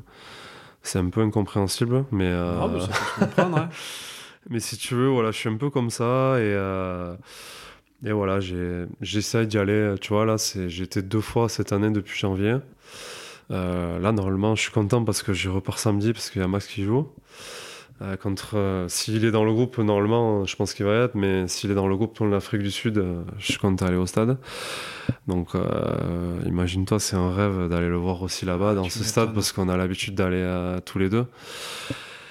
J'ai- J'aime bien parce que tu as toutes les populations qui se réunissent et j'aime bien ce côté-là. Déjà, c'est assez cosmopolite, Marseille.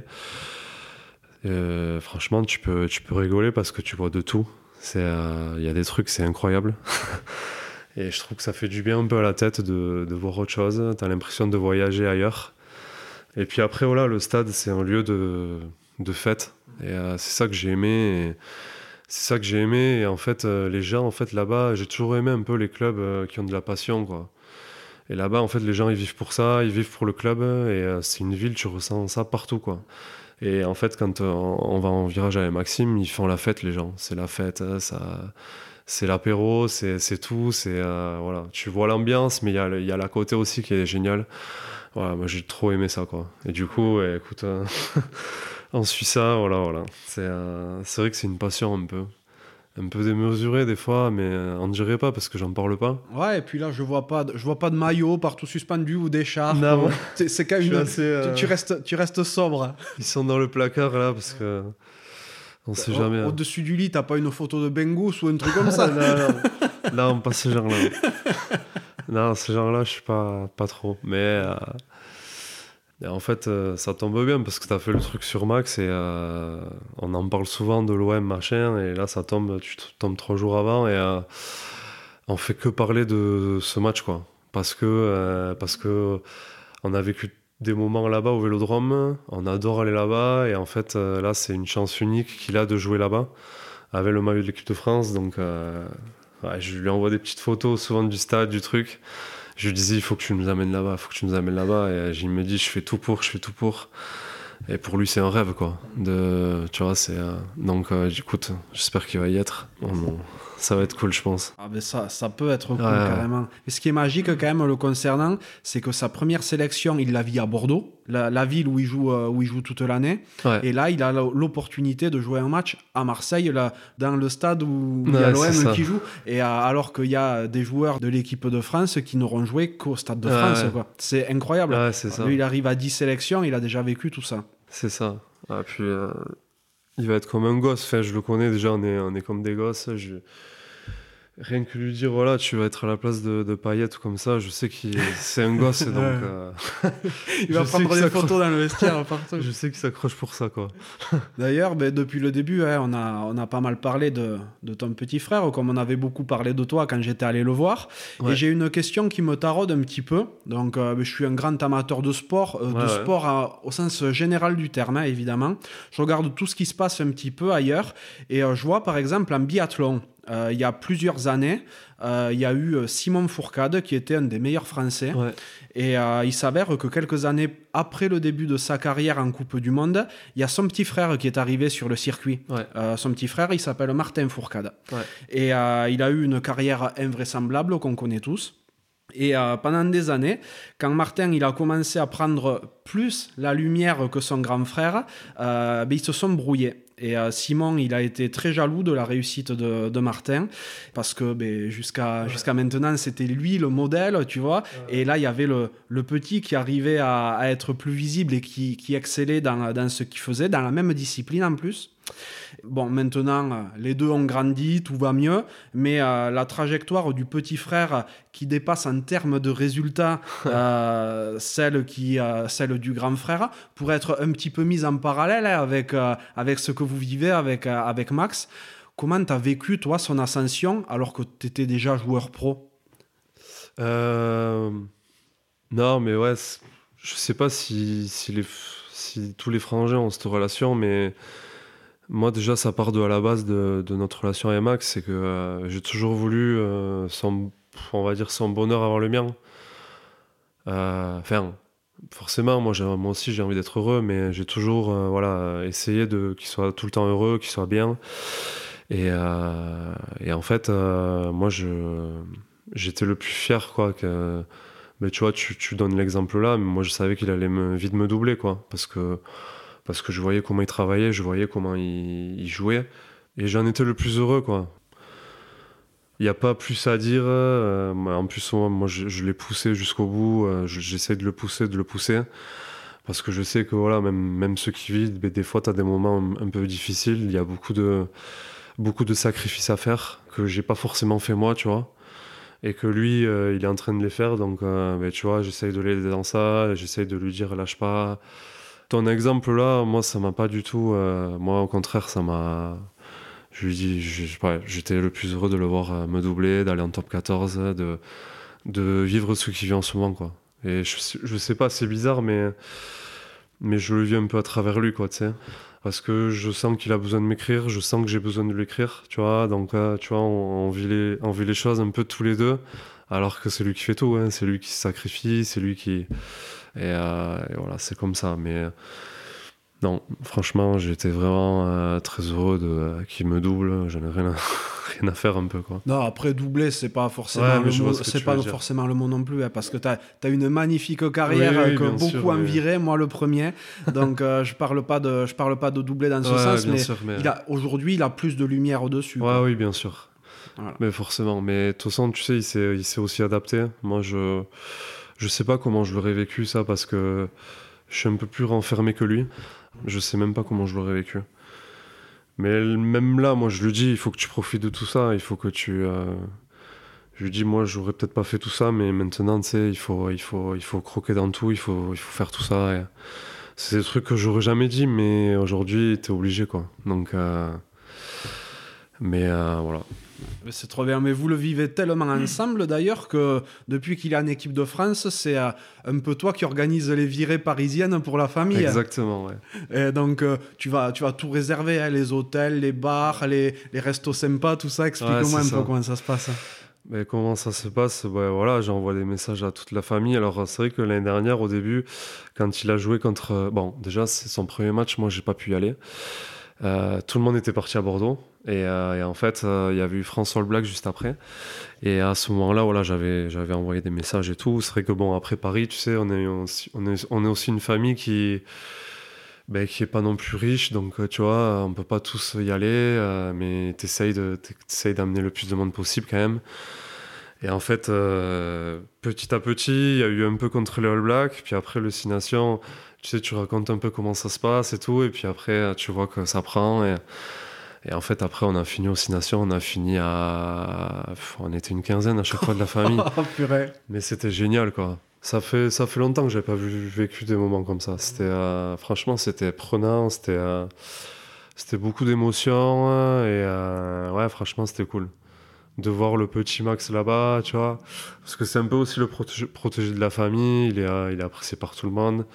On suit forcément, tout le monde suit forcément ses résultats, ses trucs. Et là, euh, là voilà, se retrouver tous là-bas au Stade de France, euh, alors qu'on vit dans notre petit quartier, en fait, il a fait bouger tout le monde, quoi. Il a fait bouger vraiment tout le monde. Il y a des... On a fait venir des oncles, des... on se disait, mais les voir là à Paris, c'était exceptionnel, quoi de faire bouger tout ce monde-là, de, de voir mon oncle, euh, voilà, ma, maman, papa, tu vois, de, de les voir à Paris, dans le métro. C'était vraiment, euh, c'était cool. Donc, franchement, et puis après, voilà, il y a, y a tout ce qui est, tout ce qui est les journées là-bas. C'est comme je te disais, des, des, la journée, tu vois, comme je t'ai dit, la finale à Chaban. euh, La journée euh, France-Angleterre, tu vois, j'ai envie de la revivre, quoi. Euh, on était tous là-bas, c'était le Grand Chelem. C'était un rêve, quoi. Sais, et puis on l'a vécu à travers lui, quoi. Tu sais, c'était euh, c'était grandiose. Et puis, tu sais, c'est des repas dès le midi, c'est les, ouais, tu sais, c'est les, les journées normales, les chambes basques, les... Et tu sais qu'il y a le match à 21h qui arrive, et ouais, c'était euh, c'était top, quoi. C'est Franchement, magique, hein. ouais, c'est magique. C'est euh, c'est des moments euh, que tu as envie de revivre, et, euh, et voilà, c'est euh, c'est pour ça. Je pense qu'il s'accroche un peu pour ça, Max, aussi. Je sais pas si on va en revivre, mais euh, en tout cas, euh, j'espère qu'on va en revivre, en revivre, ouais. Ben, en tout cas, cela vous les tenez déjà. Ouais. Ce que vous avez déjà vécu, ça, ça, c'est on ne peut pas vous l'enlever. On peut pas nous l'enlever, euh, ouais, c'est vraiment euh, des souvenirs incroyables, quoi. Franchement, euh, Eh ben, je, vous- je vous le souhaite. Comment il s'appelle ton petit tout?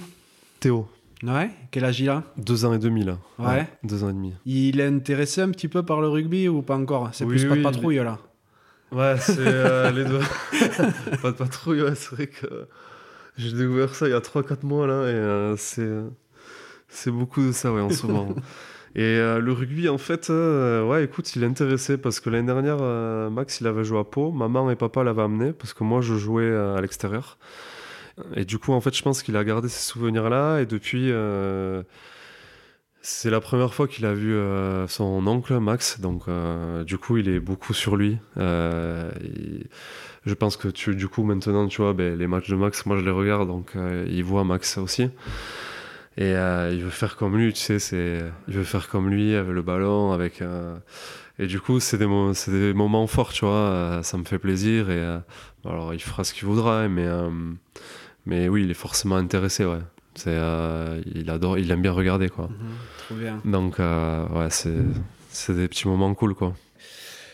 Ouais, donc le, le rugby, ça va, ça risque de rester dans la famille pour un petit moment, quoi. Je pense oui un petit moment. Après voilà, c'est sûr que entre mon père, moi, Maxime, bon, euh, je sais pas s'il va aller euh, ailleurs quoi. Ah, à la Mais, pelote, euh, peut-être. À la pelote aussi, ouais. La pelote. Mais euh, c'est sûr qu'il sera un peu né dans ça quoi.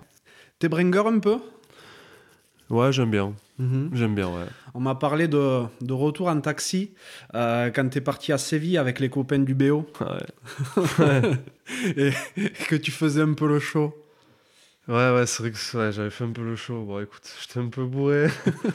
non, j'aime bien. J'aime bien euh, ce moment-là. euh, Je sais, je suis, je suis assez réservé, mais en bringue, euh, c'est vrai que j'aime bien me lâcher. J'aime bien, euh, quand je suis à l'aise et tout, je, je, je me lâche. J'ai toujours apprécié euh, ces voyages en- de fin d'année en, en rugby.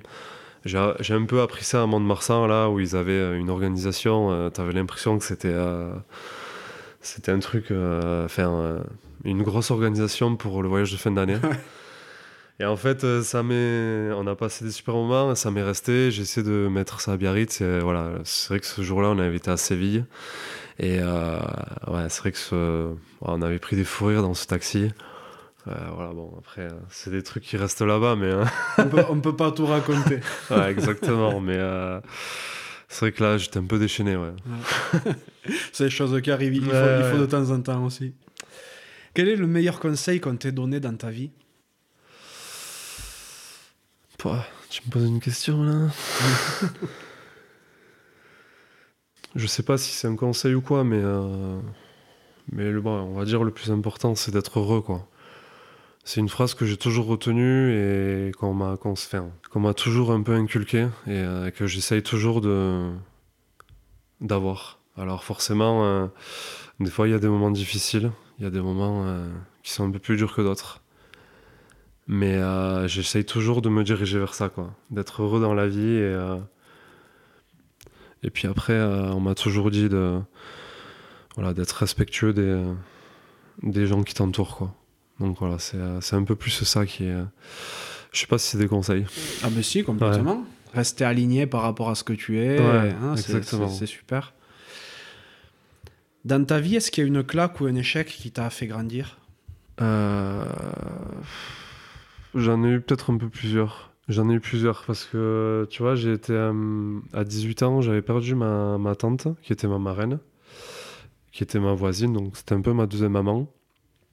Je me souviens, ça avait été un, euh, un peu un électrochoc parce que, si tu veux, j'étais euh, jusqu'à 18 ans, j'étais mais timide, mais, mais vraiment très très timide. J'avais perdu ma tante et si tu veux, je me retrouvais euh, tout seul dans l'internat à Dax quand j'étais au Bahut. Et en fait, le soir, je me retrouvais tout seul. Des fois, je pleurais un peu parce que j'avais envie d'être avec ma famille, chez moi, et voilà. Parce que j'avais j'avais besoin de, de ma famille à ce moment-là. Et, et si tu veux, à partir de ce moment-là, je sais pas, je, me suis pris en main tout seul. Et euh, cette timidité, j'ai essayé de l'évacuer. Alors, je suis toujours, j'ai toujours des, côtés timides. hein, je suis réservé, je vais pas vers n'importe qui. Mais euh, ça, ça m'avait fait grandir à ce niveau-là. Ça m'avait vraiment, euh, ça m'avait marqué. Et, je me suis dit, maintenant, la vie, il faut foncer, quoi. En fait, il faut.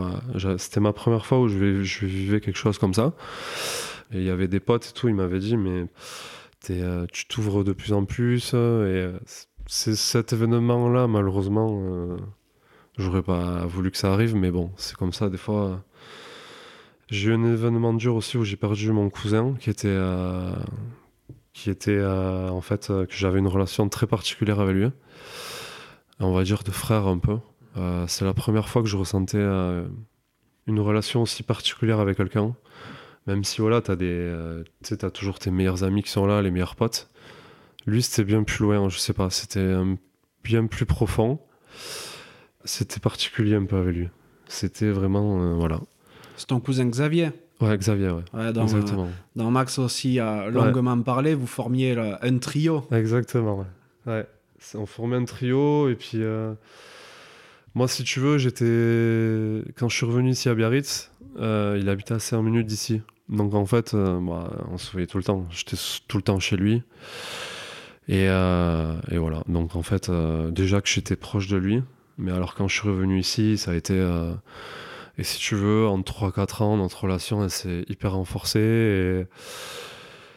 Et quand on m'a annoncé ça, j'y croyais pas quoi. J'étais là, mais c'était limite. euh, putain, euh, c'est pas possible. Je, je vais plus aller le mercredi chez lui parce que je pense que j'y étais tous les mercredis. Bon, tous les week-ends, euh, presque pas tous les week-ends, mais on se voyait presque une un week-end sur deux. Tous les mercredis, on se voyait. euh, ouais, je me disais, mais non, mais c'est pas possible. C'était vraiment, ouais, je sais pas, il- un truc particulier quoi, Ouais, une relation particulière. ouais. Donc, faut s'en relever. Bon, je m'en suis relevé, hein. mais tu sais, je sais pas, on parlait tout le temps de projets, de trucs, de machin. C'est bizarre parce que dès que j'ai quelque chose qui, qui va pas, forcément, euh, j'ai envie d'en parler à mes parents ou à Max. Mais c'était souvent lui euh, direct. Et je sais que je vais en parler à ma mère ou à mon père ou à mon frère. Mais j'avais besoin d'avoir son avis avant. Et euh, c'était des trucs comme ça, quoi. C'était un peu ça inex- inex- inexplicable un peu, mais voilà, c'était. Bon voilà, maintenant ça fait deux ans et euh, écoute, euh, on s'est relevé. hein. Mhm. Bah, et du coup, maintenant, vous avez, euh, vous avez cette mission avec Maxime. Un peu, ouais. C'est la, la mission de- d'arriver le plus haut possible. C'est ça. Je pense que Max, ce qu'il est en train de faire, je pense que c'est. il lui rend le plus bel hommage, je pense. Parce que c'est vrai qu'il était tout le temps, tout le temps derrière nous, souvent aussi derrière Max. Euh, surtout au niveau du rugby. Du côté de Max, c'était plutôt au niveau rugby. Moi, c'était un peu plus personnel, on va dire. Donc, je pense que Max, ben, il est en train de, réaliser un peu sa mission hein, au niveau du rugby. Et puis moi, voilà, je vais essayer de, ce côté-là. Voilà, c'est sûr qu'on avait, on a quelques projets en commun avec Max où euh, on aimerait, euh, on aimerait faire. il avait des, projets aussi lui qui, qui nous en parlait. Il y a dont un qui est assez excitant pour Max et moi. Bon, j'ai pas forcément envie d'en parler là, mais on aimerait faire euh, ce dont il rêvait un peu lui. Et euh, c'est vrai que nous, ça nous plairait vraiment.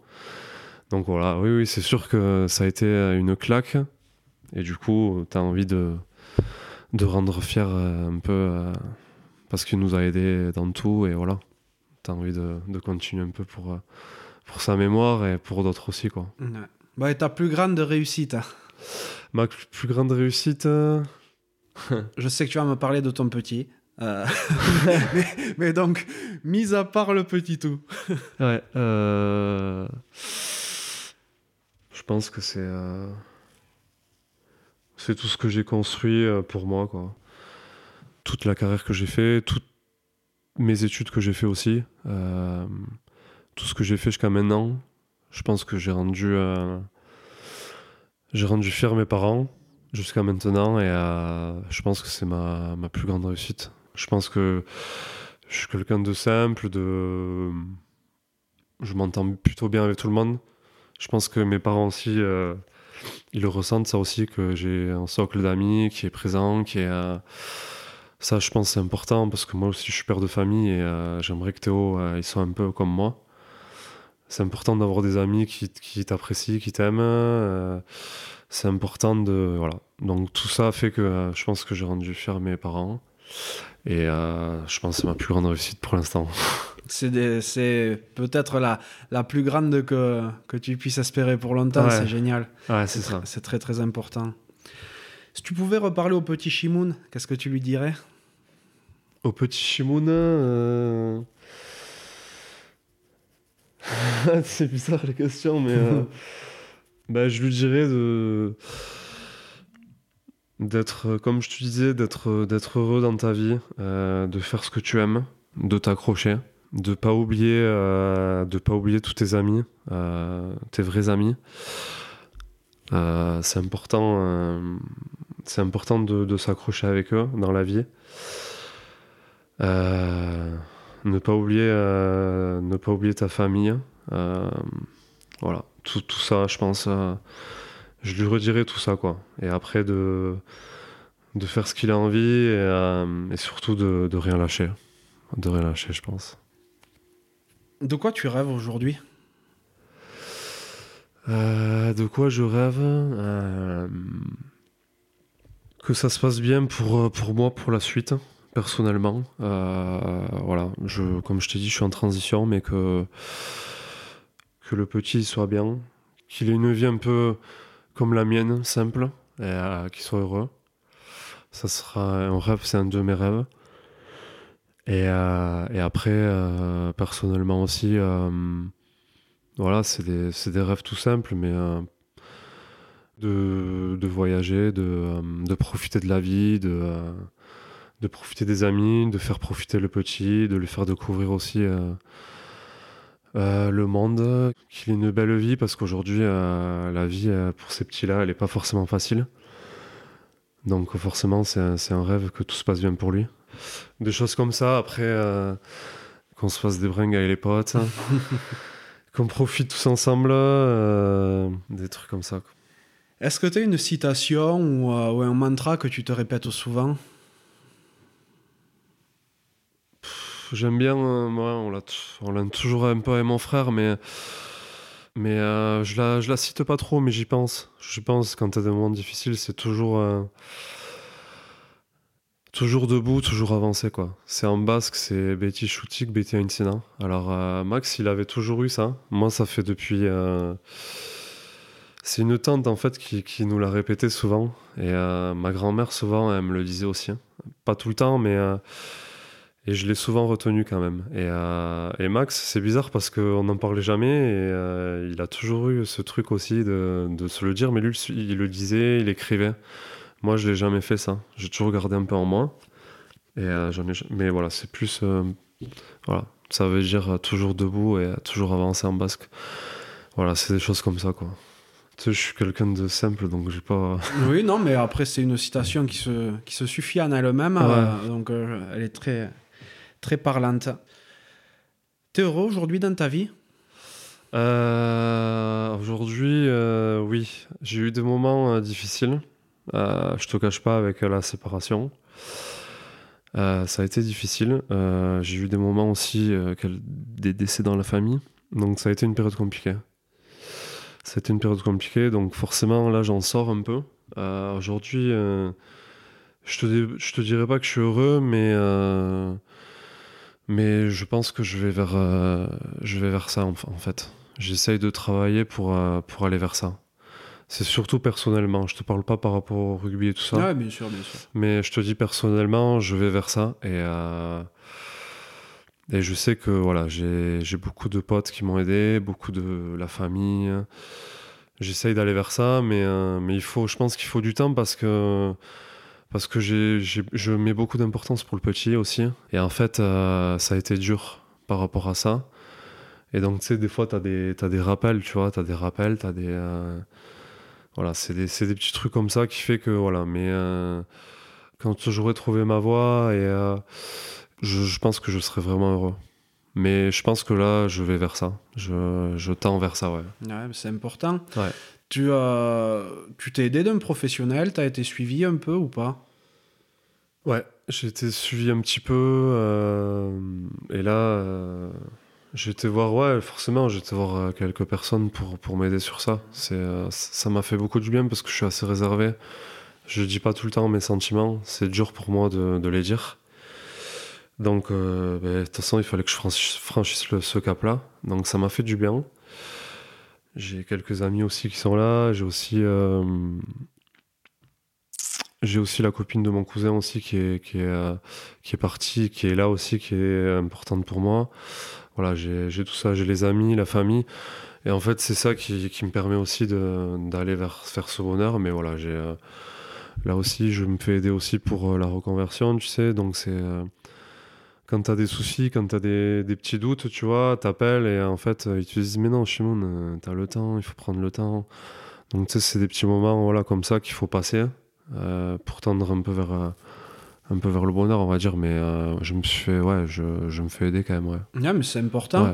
Il y, a, il y a de plus en plus de même d'anciens joueurs qui n'ont pas forcément de problèmes perso à la Ouais. base, qui se font aider pour la transition Ouais, derrière ça. tout ça, parce que sinon ça peut être très dur à vivre. c'est et c'est euh, c'est important, c'est très très important. c'est important ouais Qu'est-ce que tu aimerais que les gens dont tu croises la route retiennent de toi? Juste. euh, Ben voilà, Shimon, c'est un mec simple. euh, c'est un bon mec. euh, quand t'as besoin de lui, euh, il est là. C'est, j'aimerais que voilà, il y a un pote qui m'appelle, Shimon, t'as envie d'aller faire une bringue, on y va. Ça fait longtemps qu'on s'est pas vu. Ça pour moi, c'est des marques d'affection et c'est des, des trucs qui, qui me font dire voilà, qui m'apprécient quoi. Donc c'est voilà, c'est des, choses comme ça que j'aimerais que les gens se disent. euh, voilà, j'espère que tu vois. j'ai ressenti ça quand je suis parti dans les clubs, euh, que ce soit ben, juste à Mont-de-Marsan ou à Biarritz. Euh, à Mont-de-Marsan, j'ai senti que j'étais apprécié. pas, j'aime pas dire ça, hein, je, je suis pas prétentieux, mais mais j'ai senti que voilà, que on avait besoin de se revoir quand j'étais à Biarritz. moi, j'avais besoin de les revoir. Voilà, c'est un peu ça que j'ai envie que les gens retiennent de moi et euh, que Shimoun, voilà, c'est un mec bien et euh, tout simplement quoi. Enfin, euh, ça, ça trans- ça transpire. ça va pas plus loin quoi. Bon, euh, tu sais que tu es dans la cravate. hein. Euh, On a parlé tout à l'heure de Pelou Taïlé qui, qui, qui mettait des grandes tongiennes. Il y a une question que je pose à tous mes invités. C'est à quoi voudrais-tu mettre une cravate Euh, pff, moi, c'est plus un coup de cravate, euh, on va dire. euh, Pas un coup de cravate, hein, une cravate. une cravate. On n'est pas dans 50 Euh. Degrés. Je suis con, putain. Euh, moi, ce que je déteste, c'est. euh, je mettrais euh, une cravate à, aux gens faux un peu. Euh, voilà, c'est. euh, je déteste ces gens-là. Voilà, ça peut être pour n'importe quel sujet, pour n'importe quel. euh, voilà, moi, c'est les gens qui, te font des, choses par derrière. Euh, ça, c'est un truc. euh, c'est un truc que j'aime pas du tout. Et moi, c'est ces gens-là, et je trouve qu'il y en a de plus en plus. Et, et voilà. Donc, moi, j'aime les mecs vrais, tu vois. voilà, c'est. C'est, c'est pour ça que tu vois, voilà, mes potes, euh, ils sont comme ça et euh, moi, je mettrais plus euh, une cravate à ces gens-là. J'en connais donc euh, je, je leur mettrais bien, mais bon. mais voilà, c'est après, voilà, on peut parler de tout, mais c'est un tout. C'est euh, voilà, c'est comme ça. C'est, euh, moi, j'aime, je déteste ces gens-là et, euh, et voilà. Mhm. Qui est-ce que tu aimerais que j'invite sur un prochain podcast? Euh, qui c'est que j'aimerais que tu invites Après, c'est un peu toujours dans les mêmes. euh, dans le même cercle, on va dire. Mais euh, j'aimerais bien écouter euh, Romain Lonca. Ouais. Je sais qu'il est passé par des moments difficiles dans sa carrière. C'est un- moi, c'est un mec qui m'a qui m'a marqué dans le rugby. J'en ai plein d'autres. J'en ai plein d'autres. Je peux pas citer tout le monde, mais. non, euh, mais tu- non, non, mais déjà Romain Lonca, tu vois, euh, Nance Ducoin l'avait euh, l'avait cité ah aussi. ouais. Et, et on s'est contacté et il faut qu'on arrive à se capter. Mais j'ai Ah, très voilà. envie d'aller le voir à Romain. J'aimerais bien lui, ou sinon, moi, ça a été. Peut-être Benyat Arayat. Alors, je sais pas si, si, si ça t'intéresse ou quoi. ah, mais bien sûr que ça m'intéresse. Gros bringer, non, il paraît. Oui. Euh, je pense que c'est. euh, L'image du rugby que j'ai de lui, euh, c'est, ça correspond à, à ce que j'aime. C'est vraiment. peut-être lui, ouais. Je, ouais, moi, j'ai, beaucoup aimé ce mec. Ben, lui, c'est un mec vrai. C'est un mec. voilà. Il- je sais qu'il est toujours dans le rugby à Montléon. Mhm. Voilà. C'est lui, m'a accueilli à Mont de Marsan et j'ai toujours gardé contact avec lui. Alors, des fois, tu es pendant six mois, tu, tu les as pas, les mecs, mais, euh, mais voilà. euh, J'aimerais bien que tu l'écoutes, euh, peut-être lui, ouais. Parce que lui, lui c'est une encyclopédie, lui. C'est vrai Ouais. Niveau bring, niveau tout. c'est, Et puis, c'était un meneur d'homme. Donc, euh, peut-être lui, ouais. Si Romain Lonca, tu l'as pas eu. Ah, mais. euh, non, mais. Ro- Les deux, ouais. Ouais, ouais, Romain, euh, Romain et Beignat, si vous êtes au chaud, j'arrive. Voilà. Non, mais c'est, euh, c'est deux super choix. On a échangé sur beaucoup de sujets. hein. Euh, Ouais. On a parlé de pas mal de choses. Ça fait un moment que le magnétophone tourne. Est-ce qu'il y a une question que tu aurais aimé que je te pose ou un sujet que tu aurais aimé qu'on aborde ensemble? Euh, putain, t'as des bonnes questions à chaque fois. Merci, c'est gentil. Il faut. euh, Je suis pas prêt. Non, non, euh, franchement, euh, on a fait un peu le tour du sujet. Ouais, tu sais, je reste quelqu'un de simple, donc je pense un peu. Un peu comme ta personne, hein. Je pense que, tu vois, en te voyant, j'ai pas. Je pense que t'es un- un peu, un peu pareil, on va dire. ouais, je pense, ouais. J'imagine d'où tu viens.